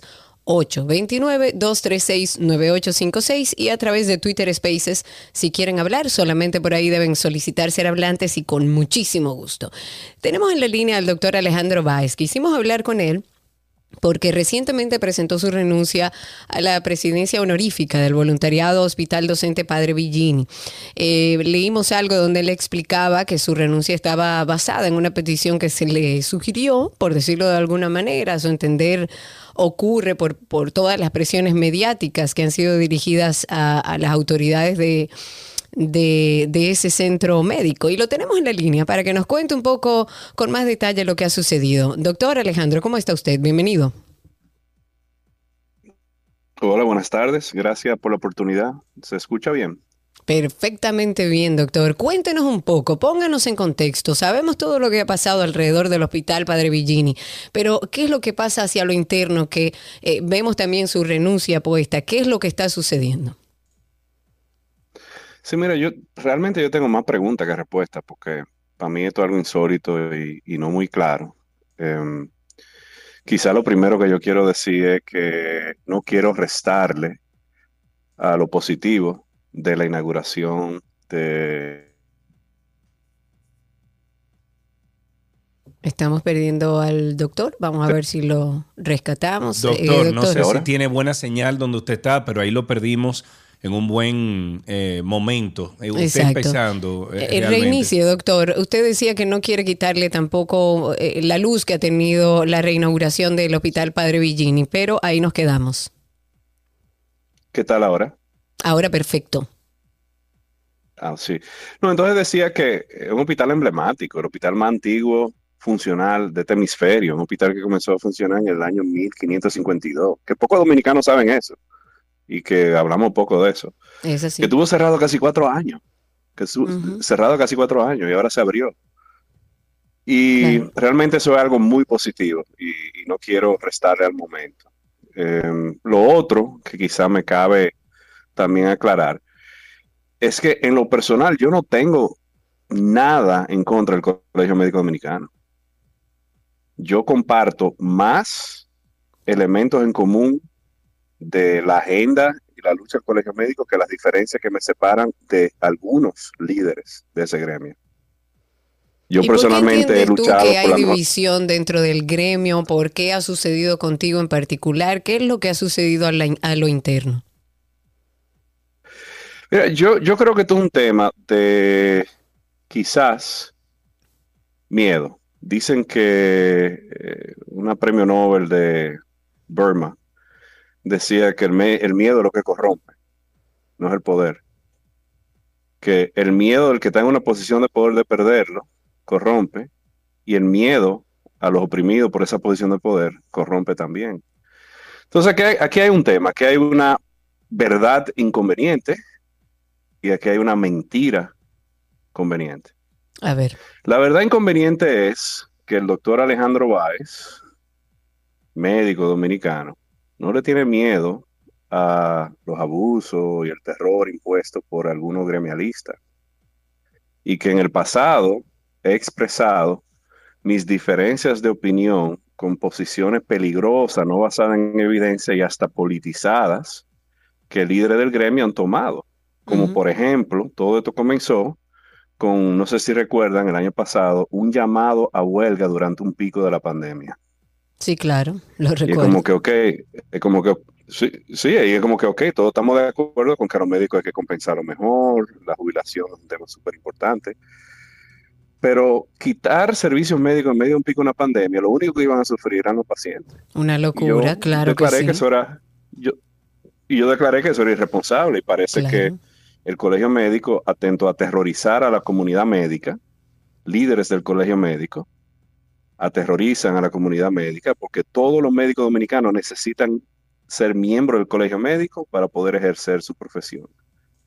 Y evidentemente, como es en el caso mío, los que se oponen transparente y objetivamente a la posición del colegio médico son aterrorizados hasta el punto de pedir al presidente de la República mi destitución de un voluntariado sin ningún tipo de concepto, solamente porque, como bien dijo el doctor Nicasio, primer vicepresidente del Colegio Médico, quien de paso ayer el presidente del Colegio Médico le emitió un acto de alguacil para censurarlo y callarlo, porque el doctor Nicasio claramente dijo en una entrevista de CDN que lo mío, la petición de mi destitución, era por temas personales y diferencias de opinión con el gremio.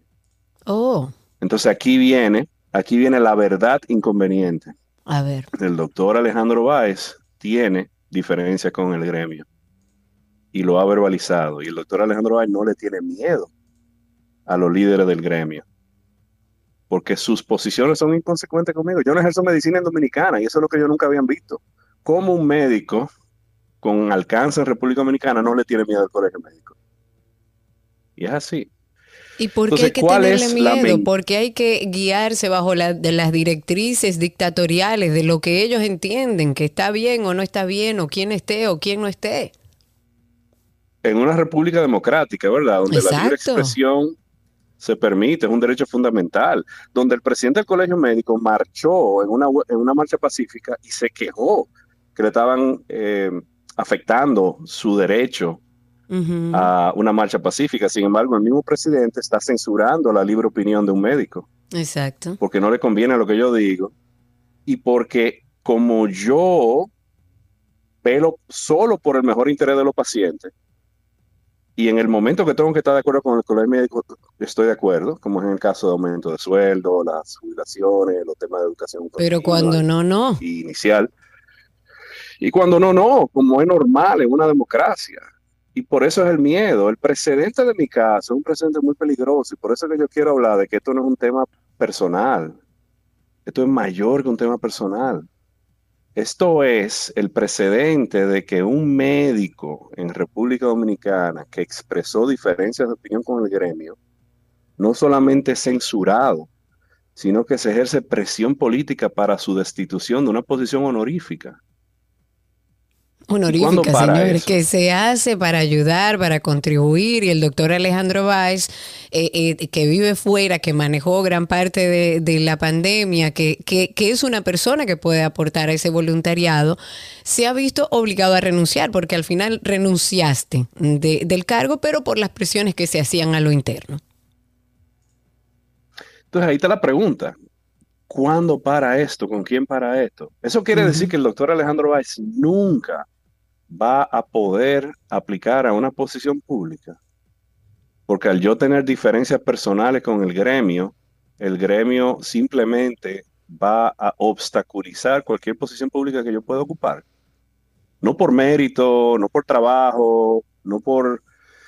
eh, Sino por lo que diga el así, indicadores positivos, sino por lo que ellos digan. Porque yo, en algunas cosas, voy a defender los intereses del paciente en contra de las posiciones politizadas. Bueno, pero es que al muy final, doctor, así es que se maneja todo en este país. O sea, la política yo creo que nos ha enseñado y nos ha metido ese, ese funcionamiento que usted ha eh, Pero perfectamente... el doctor no es político y como no, No, es sé, político Karina, y dice las cosas como la piensa, entonces si no está dar- alineado se saca. Ok, pero te voy a dar un ejemplo. Cuando empezamos el programa estábamos hablando de Hugo Vera. Hugo Vera, un amigo, un familiar tuyo, un hermano mío. Y dije, tengo miedo que Hugo ceda a lo político y no ceda a lo correcto, a lo que, a lo que entonces el doctor está describiendo eso exactamente a- ahora mismo. Sí, claro. Donde él se fue por, por lo correcto, se fue por lo, por lo que produce honor, por, por, por lo ético. Y fíjate cómo lo sacan del sistema. Porque inmediatamente debería- él atenta con, con la normativa y el sistema establecido, hay que sacarlo. Exacto, exacto. O te presionan para Y- que y- renuncies y- y conservas tu honor. Y si me permiten, yo quizás quiero elaborar un poquitito más en esto, en el sentido de que ya hablamos de cuál es la verdad inconveniente, ¿verdad? ¿Cuál es la mentira conveniente? Entonces está el tema de que la verdad ya no importa, lo correcto no importa. La mentira inconveniente fue la privatización del Hospital Docente Padre. Para mí, ¿De eso dónde salió eso, insólito. doctor? Usted que estuvo ahí desde siempre, ¿de dónde sale eh, este tema públicamente de que se pretendía privatizar el padre Villini? Le- bueno, es bien sencillo. Comenzamos de que yo tuve diferencia de opinión con el pasado presidente del Colegio Médico. El primero de julio de este año se juramentan una serie de voluntariados, 12 de hospitales.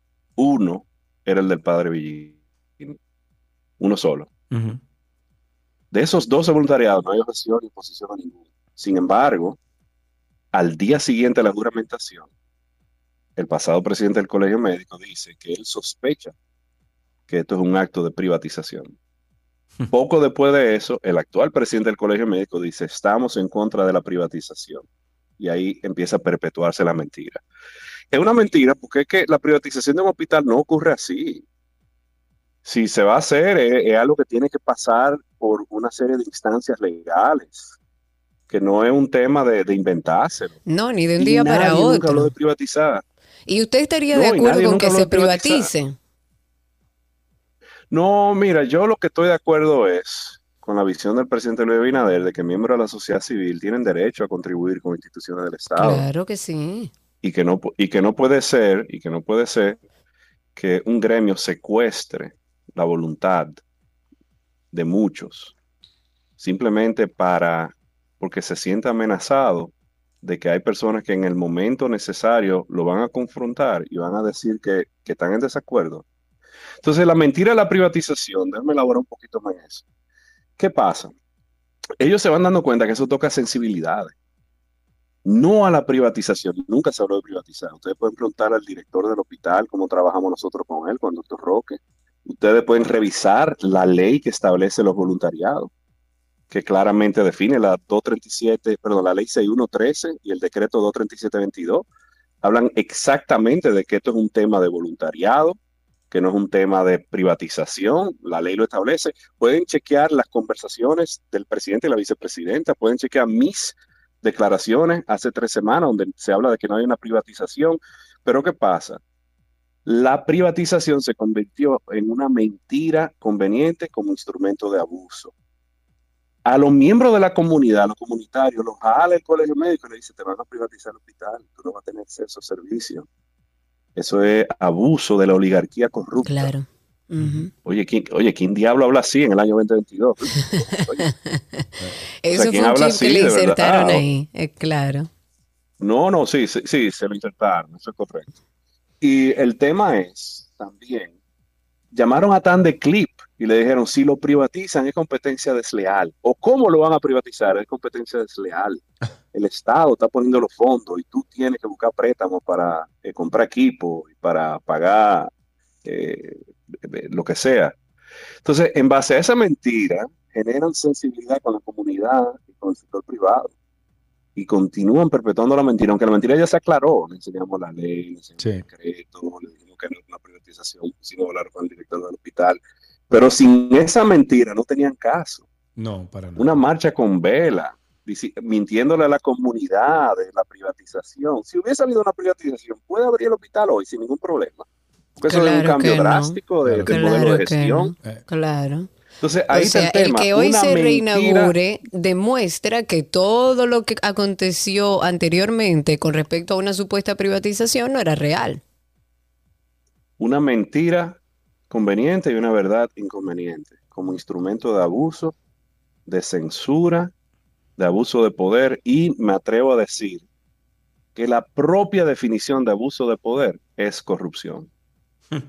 Qué palabrita La esa, es doctor. Eh, yo creo que esa palabrita es también otra que llevamos nosotros en el día a día. Doctor, muchísimas gracias por su tiempo, gracias por hablar con nosotros aquí y explicarnos algunas cosas. eh, que entiendo nosotros, eh, bueno, entendemos nosotros que nuestros oyentes también tenían que saber. Gracias por su tiempo, doctor. Bueno, gracias por la oportunidad y, y con gusto continuamos esta conversación cuando lo considere. Claro que Un sí. abrazo. Un abrazo. Estuvimos conversando con el doctor Alejandro Valls. Recuerden que presentó su renuncia a la presidencia honorífica del voluntariado hospital docente Padre Villini. Vamos a aprovecharnos, vamos a un corte comercial y regresamos de inmediato con más de 12 y 2.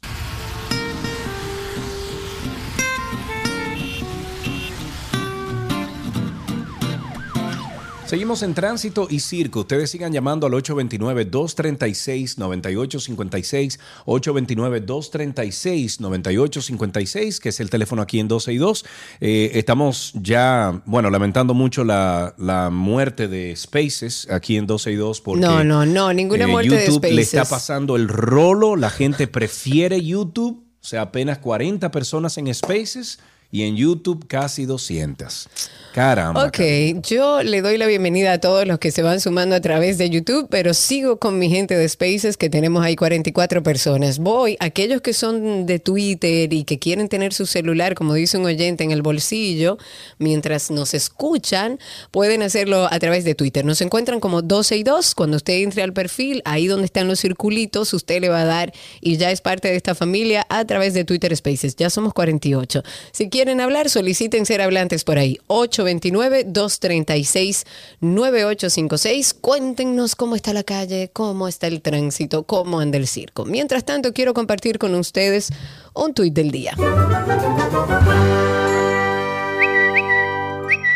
Este tuit del día es una pregunta que se hace el usuario de Listín Diario en Twitter. ¿Qué esperan de Hugo Veras como director del Intran? Y ustedes pueden responder al aire a esta encuesta de Listín Diario al 829-236-9856. 829-236-9856. ¿Qué esperan ustedes de Hugo?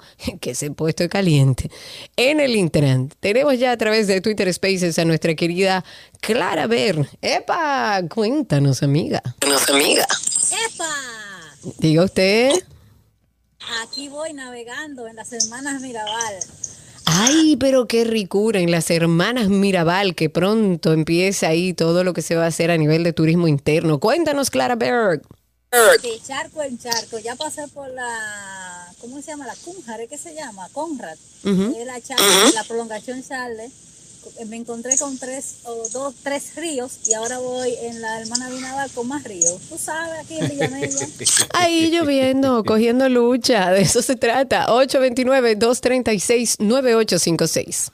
Eh, Yanni está diciendo que pongan el tweet mío de los 10 dólares. Ah, Tania está hablando de, de la tarjeta de turista que se sigue cobrando para todo el que va a República Dominicana y que lamentablemente, y tú que lo Señores, conoces, a lo mejor quitemos puede hablar con... eso. Ah, pero tú hablas con tu amigo que te contrató. De esos Quitemos- 10 es que dólares que, no te están pagando a ti para que tú te vayas a hacer y que Pero- maestría de ceremonia y cosas.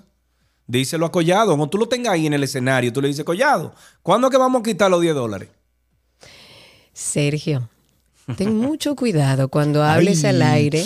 Mucho cuidado cuando ay. hables al aire sobre mi trabajo. Ay, ay, ay, ay. Lo que sí yo estoy muy segura es que no he participado en ninguna campaña política de ningún partido sí, ni de al- ningún político. yo lo hice hace mucho Permíteme tiempo, terminar de hablar. Entonces, yo lo que hago es mi trabajo. ¿Mm? Entonces, que de hecho, últimamente estoy trabajando para algunas cosas que tienen que ver con política y las elijo, aquellas en las que entiendo que aporto de alguna manera y cobro mi dinero por el trabajo que hago hace 23 años. Dicho eso, creo y me parece que sería bueno, ojalá y alguien de turismo pueda comunicarse con nosotros, Dice pero me Ru- parece Ru- que es un impuesto que es de la DGI, que no lo establece turismo. No lo establece el ministerio, que puede ejercer presión y decir, señor, esto no tiene sentido. Pero si no es así, alguien que me corrija. Luis Abinader, perdón, Karina, está bien, no hay problema. 829-236-9856. Tenemos dos llamaditas. Vamos a empezar con Oscarelo. Adelante, mi amigo. Saludos, dos cositas. Dos cositas, Oscarelo. dos cositas. La primera es, qué feliz me siento por Hugo Vera, de verdad que sí. Ay, Sí. ¿Y qué tú esperas? Vamos, vamos a hacerte la ¿Qué yo pregunta que hizo. de Espérate, espérate. Vamos a hacerte la pregunta que hizo el listín diario. ¿Qué tú No, yo esperas de Hugo Vera? Te la voy a responder, te la voy a responder porque la escuché. Ajá. Eh, yo espero que se haga un plan inmediato de educación vial, que el- todo el mundo tenga que reexaminarse con un nuevo examen de, de la gente de- del trans de manejo para poder poner el alineamiento y señalizar todo. Y obviamente, lo que tengo muchísimos años pidiendo, que se respeten la ley de tránsito y que los motoristas no anden en contravía. La segunda cosita. Señores, ¿y cuándo que van a quitar el impuesto de la transferencia interbanca- interbancaria? Diablo, sí, Buah. Dios mío. Diatre, diatre.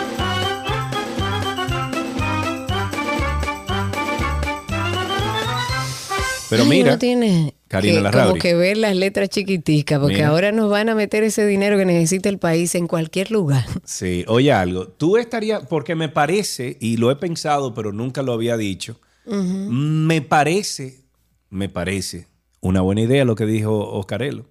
¿Y qué dijo Oscarelo? ¿En qué Que de aquí a cinco años o de aquí a cuatro años, todo el que tiene una licencia hoy en día de conducir tiene que volverse a examinar. A mí Yo me parece bien. Yo también estaría de acuerdo, Y que pero tiene también que ir a parquear un carro y que tiene que ir con un supervisor. Ahora, que esos supervisores sean unos, una tranca y que no cojan dinero y que no pasen a fulanito porque hijo de fulanito que yo lo conozco, nada de eso. Pero más que saber manejar, yo me cercioraría de que conocen la ley para que no aleguen ignorancia. Ay, que yo no sabía. Ah, no se puede ahí. Ah, ¿qué significa ese letrero? Que sepan sobre la ley. Pero yo creo que también es muy importante, y, y creo que lo he conversado aquí en algunas oportunidades, que se eduque a los peatones. Aunque parezca una También, tontería, sí. los peatones son parte importante del caos en el tránsito. Las veces que yo he tenido en muy buena onda, que le he dicho a peatones, cuiden su vida, utilicen el paso de cebra, que finalmente los que andamos en vehículos ya lo respetamos. Dese cinco o seis pasos más y utilice su paso de cebra. Muchas veces yo he tenido que frenar en medio de un tapón Claro, que no está avanzando con un semáforo en verde y tengo que frenar en el medio de la Lincoln porque hay una gente que quiere pasar por el medio de la calle. Sí, sí, sí, sí. Entonces sí, yo creo que también debe Bueno, haber un proceso de educación a los peatones. Eso es parte, Karina, de, de la de- del, del- a ver, del curri- de la currícula del, del- de la educación vial. O sea, cuando se presente un currículum como este en las escuelas desde el tercero de bachillerato, eso es parte de esa de ese De plan acuerdo. de, de- Completamente de acuerdo. Exacto, de, de educación. Tiene que ser así. Tengo a varias personas a través de Twitter Spaces. Voy a empezar por orden. Me voy a ir con Carlos Liz, que está ahí con nosotros. Adelante, Carlos. Habilita tu micrófono, así te escuchamos al aire. Estamos en Tránsito y Circo. Sergio, buenas tardes, Karina, ¿cómo le va? Muy bien, bienvenido.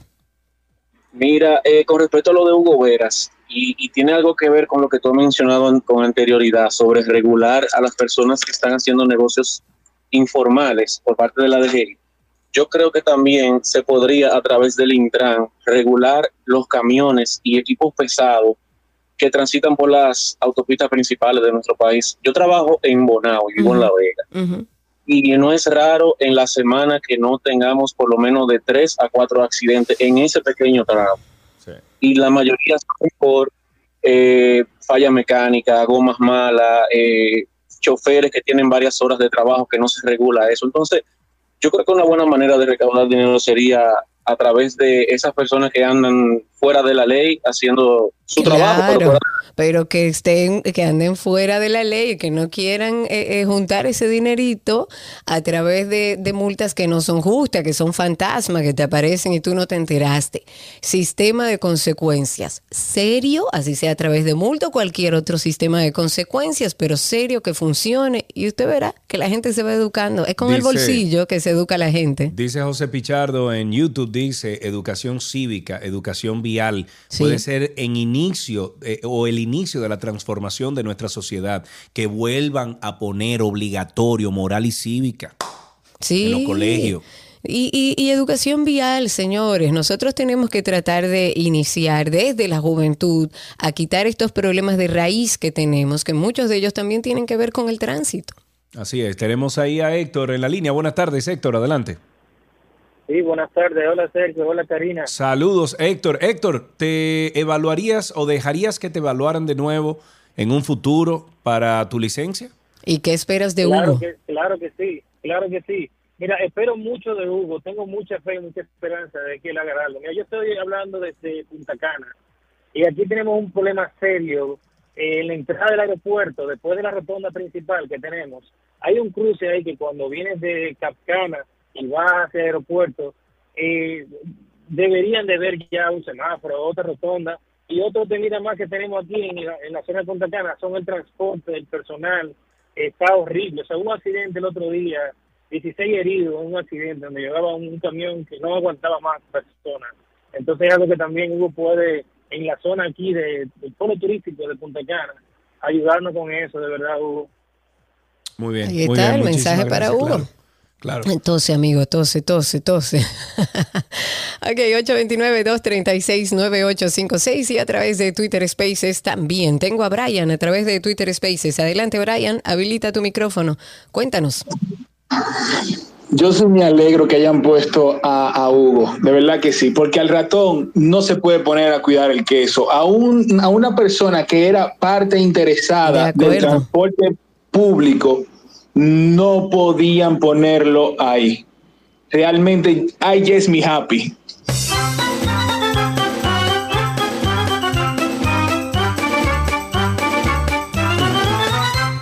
Mira, Seguimos a través de- ¿eh? Perdón, dicen que estoy boicoteando Spaces. Ángel Sí, Castro. estás boicoteando Spaces y mira quiénes son los que están hablando. Voy con Lucas, que está con nosotros también a través de Twitter Spaces. Adelante, Lucas, cuéntanos. Recuerda, Lucas, que tienes que quitar el mute de, del microfonito para que te escuchemos. Ahora sí. ¿Me, me escuchan? Ahora sí, perfectamente. Ok, eh, buenas tardes, jóvenes. Señores, eh, eh, este país de nosotros eh, que tanto queremos, Es hermoso, empieza no, por ahí. no, no todos, no todo creo que está perdido. No, hombre. Y yo creo que se puede hacer algo. El pobre Hugo me da pena, así como me da pena Luis, pero lo de nosotros es educación en todos los sentidos. Comenzar- comenzando desde chiquito. Yo viví 17 años en Alemania.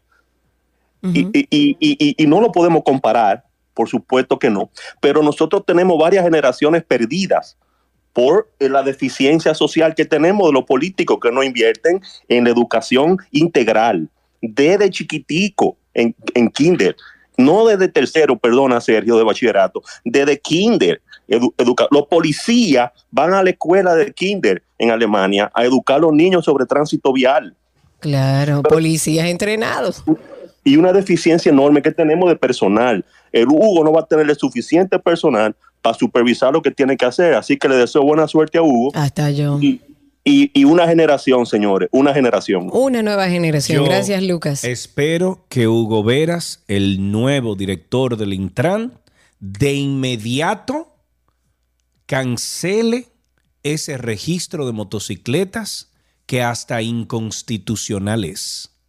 Y que se inventen cualquier otro proceso que sea lógico, que haga sentido para poder tener un poquito más de control sobre los las motocicletas aquí, pero que además todos esos agentes del Intran, de la DGC, todo el que esté en la calle supervisando que uno va por la rayita, que sean gente que se ganen el respeto No, y de nosotros. entrenadas, entrenadas. dice Montserrat, y me parece inteligente, dice, eliminar un cargo de lo que salen como 900 mil pesos y tirar a 10 mil agentes a la calle, porque Claro, usted puede coger esos 900 y usted tira a agentes a la calle que se necesitan. Que le quiten el 829. sueldo de ministro sin cartera. ¿Cómo es? De ministro sin, Sin cartera. cartera, Exacto. A, a todo el ministro sin cartera que se lo quiten. Exacto. Y busquen a gente, gente y busquen bien, a y que le gente bien, y que lo educados, tiren para la calle. entrenados, como lo de Hanle Herman cuando arrancaron, que eran muchachos educados, que estaban dispuestos a educar también a la población y tenían las herramientas para hacerlo. Tengo a JR, tengo dos personas en línea, JR y Enrique. Empiezo con JR, adelante. Saludos, ¿cómo están? Estamos vivos, JR, adelante.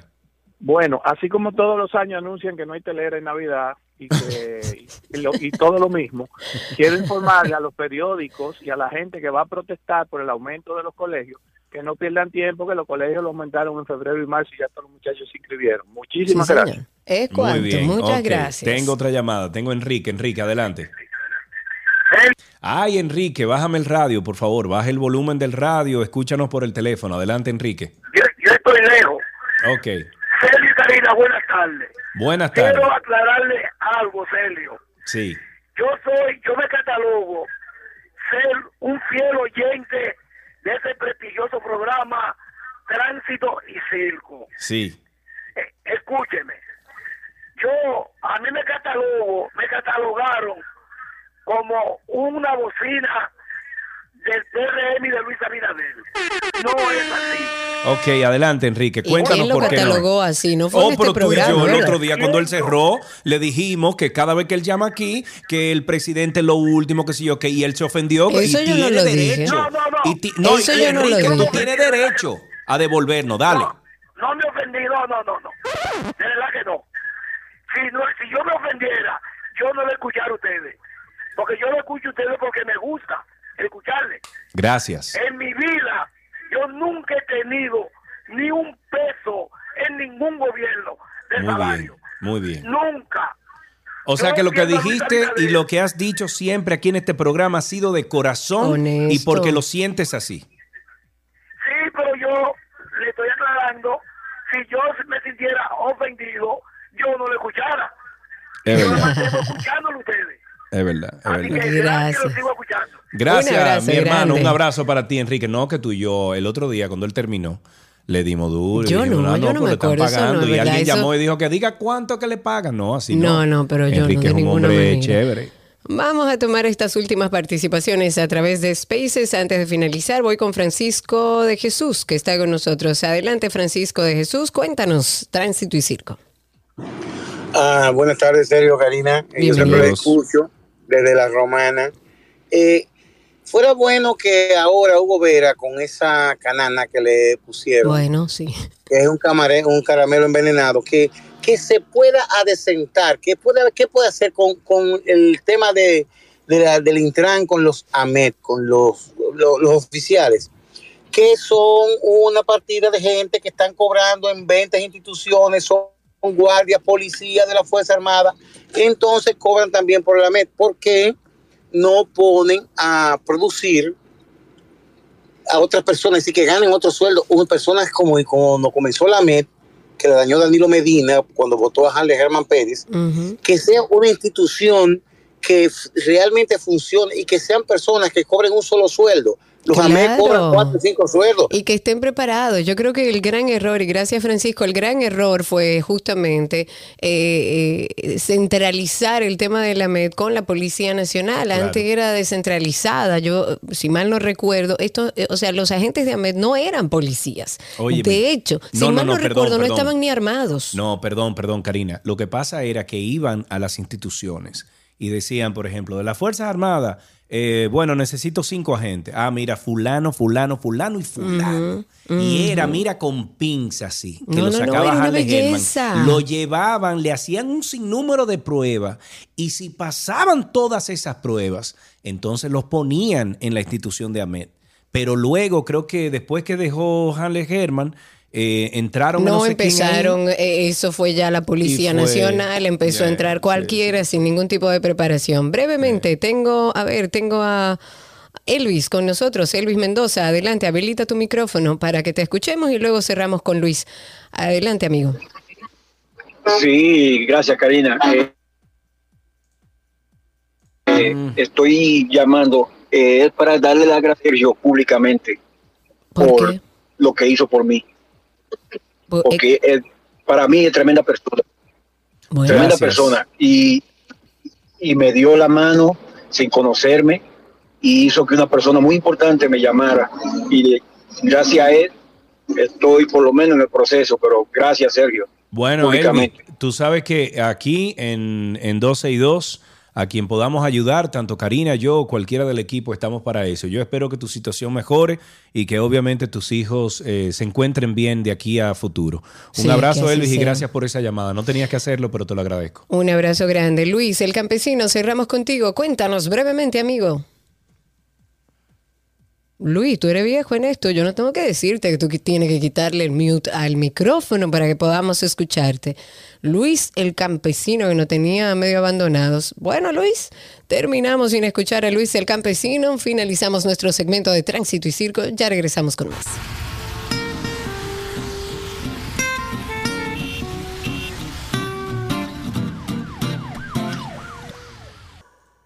Nuestro segmento de medicina llega a ustedes gracias a Farmacias Carol. Con Carol cerca te sentirás más tranquilo.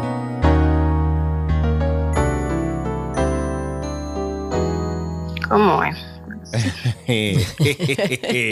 Yo creo que esta señora.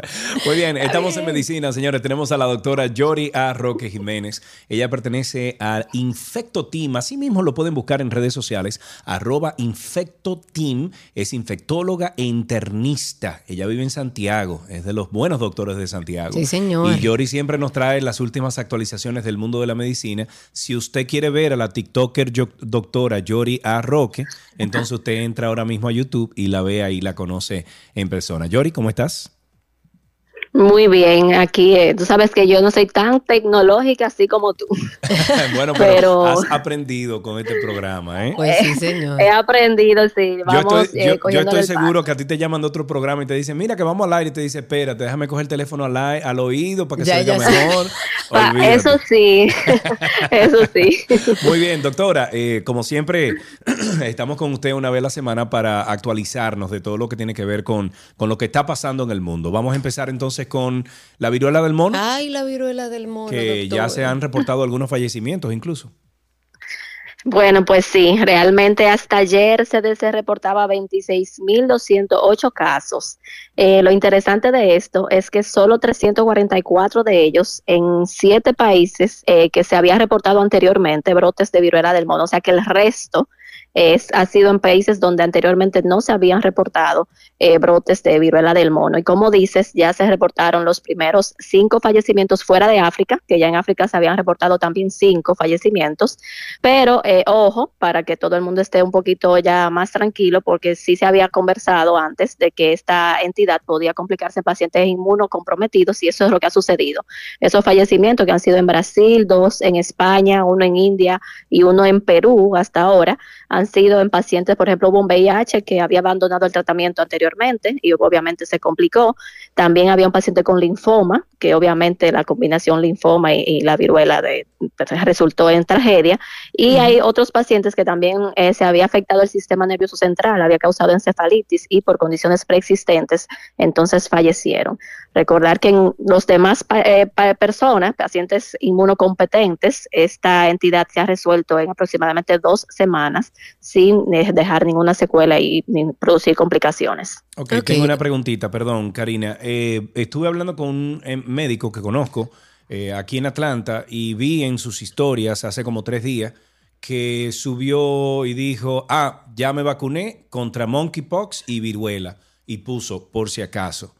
¿Deberíamos nosotros de vacunarnos por si acaso? ¿Y qué se está haciendo con la No. vacuna para este virus? Para nosotros entender por dónde que uno va.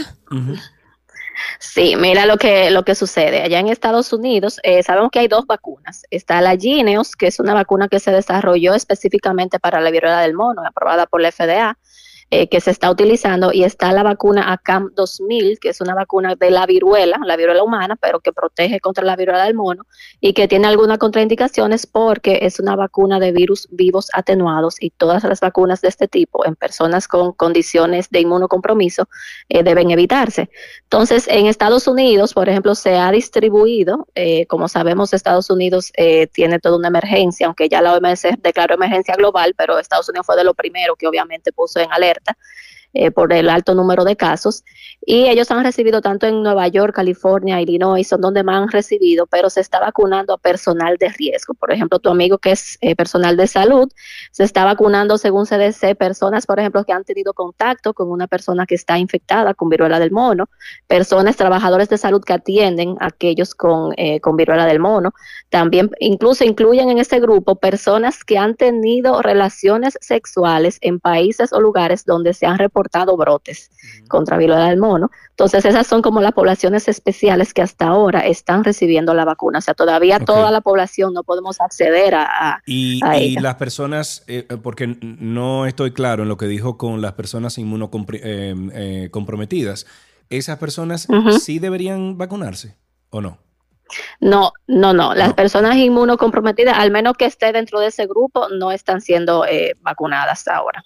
Ok, vamos a hacer contacto con nuestra publicidad. Si ustedes tienen preguntas para la doctora Yori Roque, pueden hacerla a través del 829-236-9856, a través de Twitter Spaces o a través de YouTube, a través de, perdón, de mensajes que estaremos también compartiendo. Estamos en vivo a través de YouTube. Ya regresamos con más aquí en Medicina.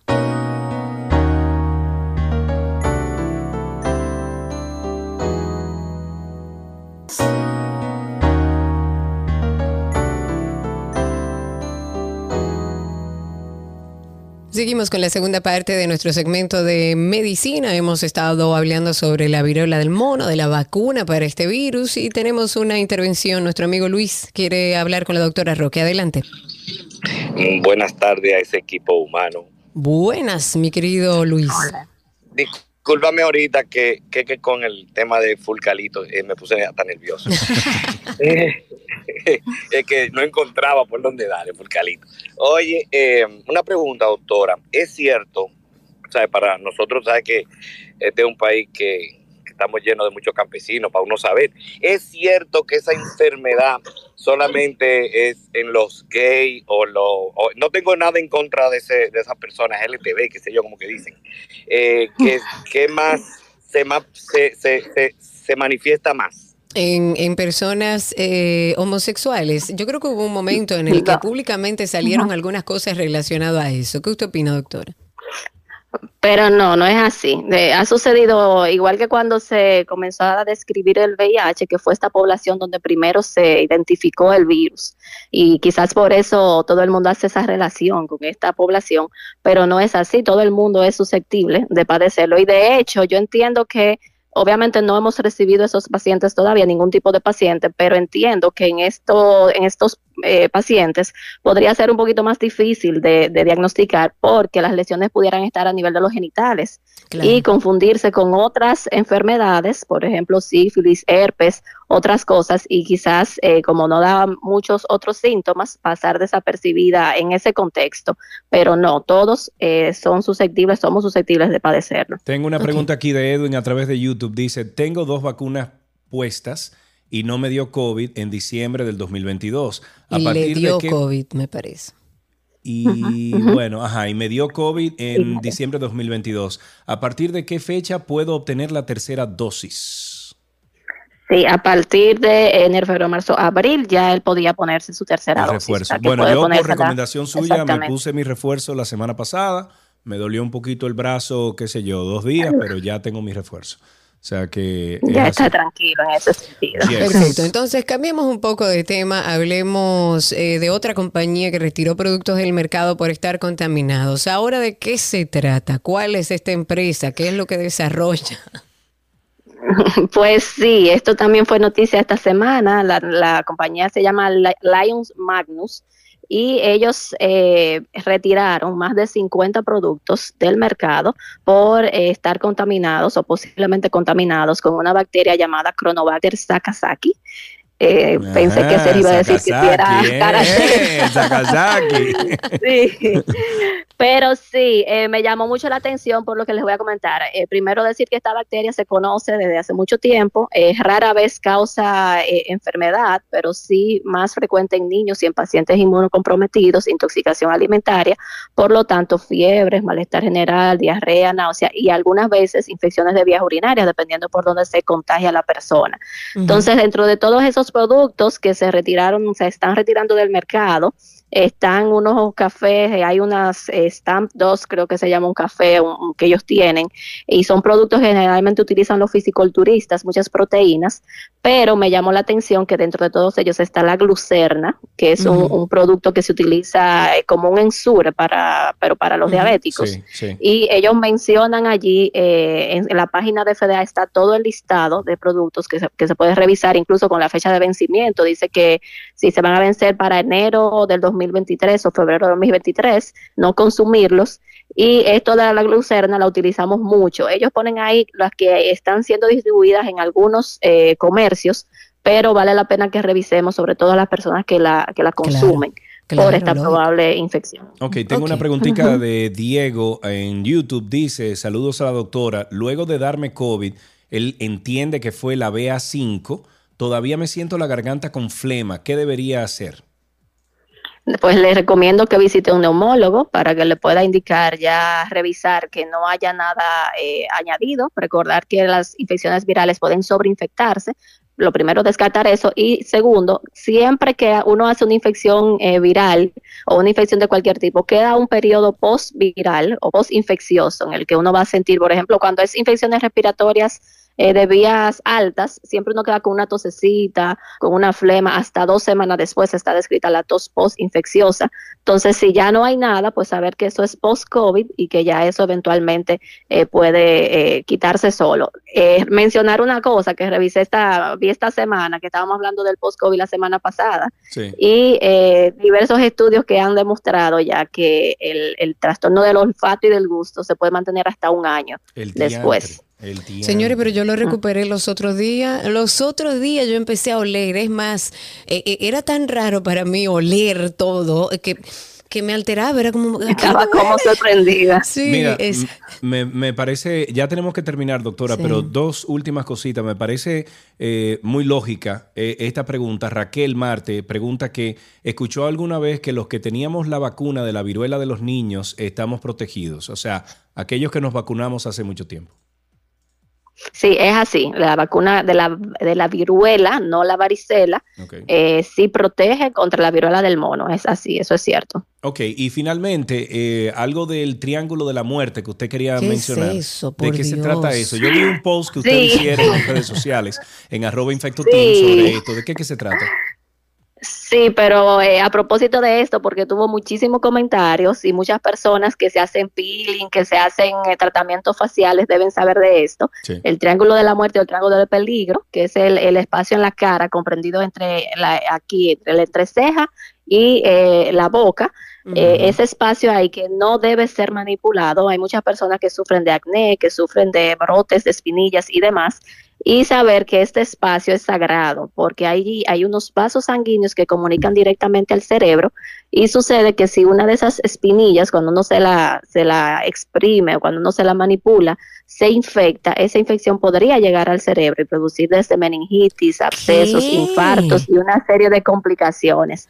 Entonces, eso es sumamente Wow. relevante porque mucha gente me preguntaba, pero los dermatólogos y cosmiatras sí lo Claro. manipulan, pero ellos lo hacen con Claro. todas las medidas de higiene del lugar. Nosotros eh, se reían de mí porque yo dije, uno cuando comienza a explo- explotarse una espinilla, eh, por ejemplo, si en la frente, hasta sacarse una idea, uno hace con tal presión que es como necesito una idea y me la quiero sacar y sin lavarse las manos y todo lo demás.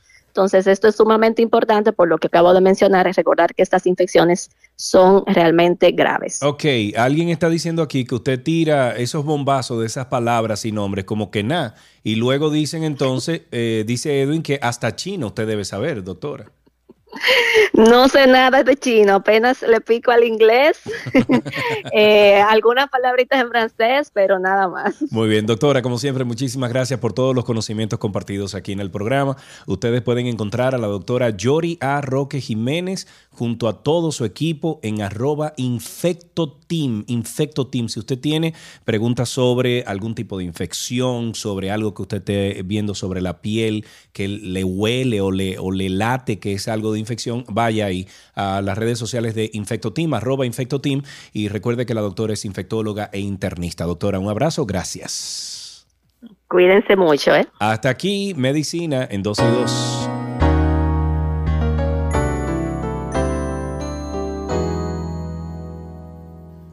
Las noticias actualizadas llegan a ustedes gracias a la Asociación La Nacional, tu centro financiero familiar, donde todo es más fácil.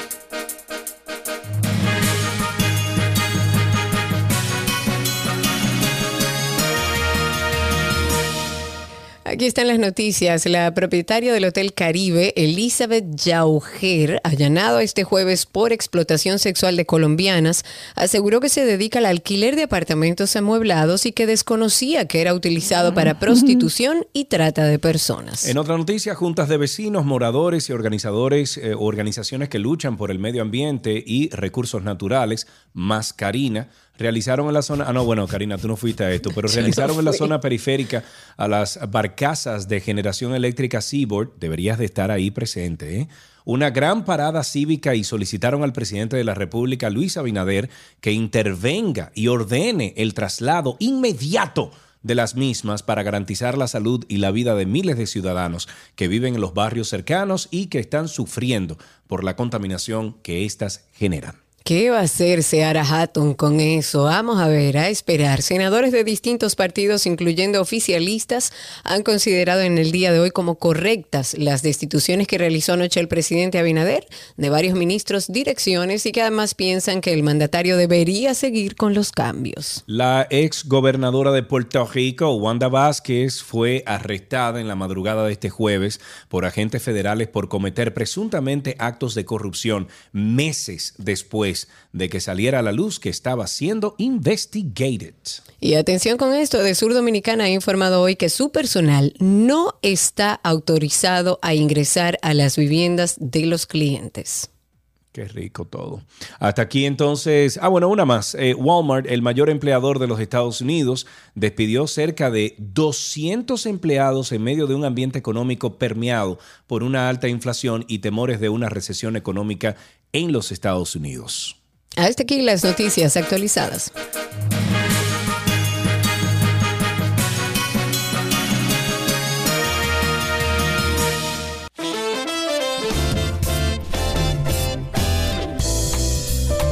Con esto despedimos el programa de hoy. Gracias por la sintonía, gracias por estar en Twitter Spaces, gracias por estar en YouTube con nosotros a través de la 91.3, 91.1 FM. Mañana es viernes y el cuerpo lo sabe. Lo sabe. Un abrazo. Sigan en sintonía con la 91. Se quedan con la alegre Chaily Martínez en las tardes de la 91. Chau, chau. De que hay testigo de eso.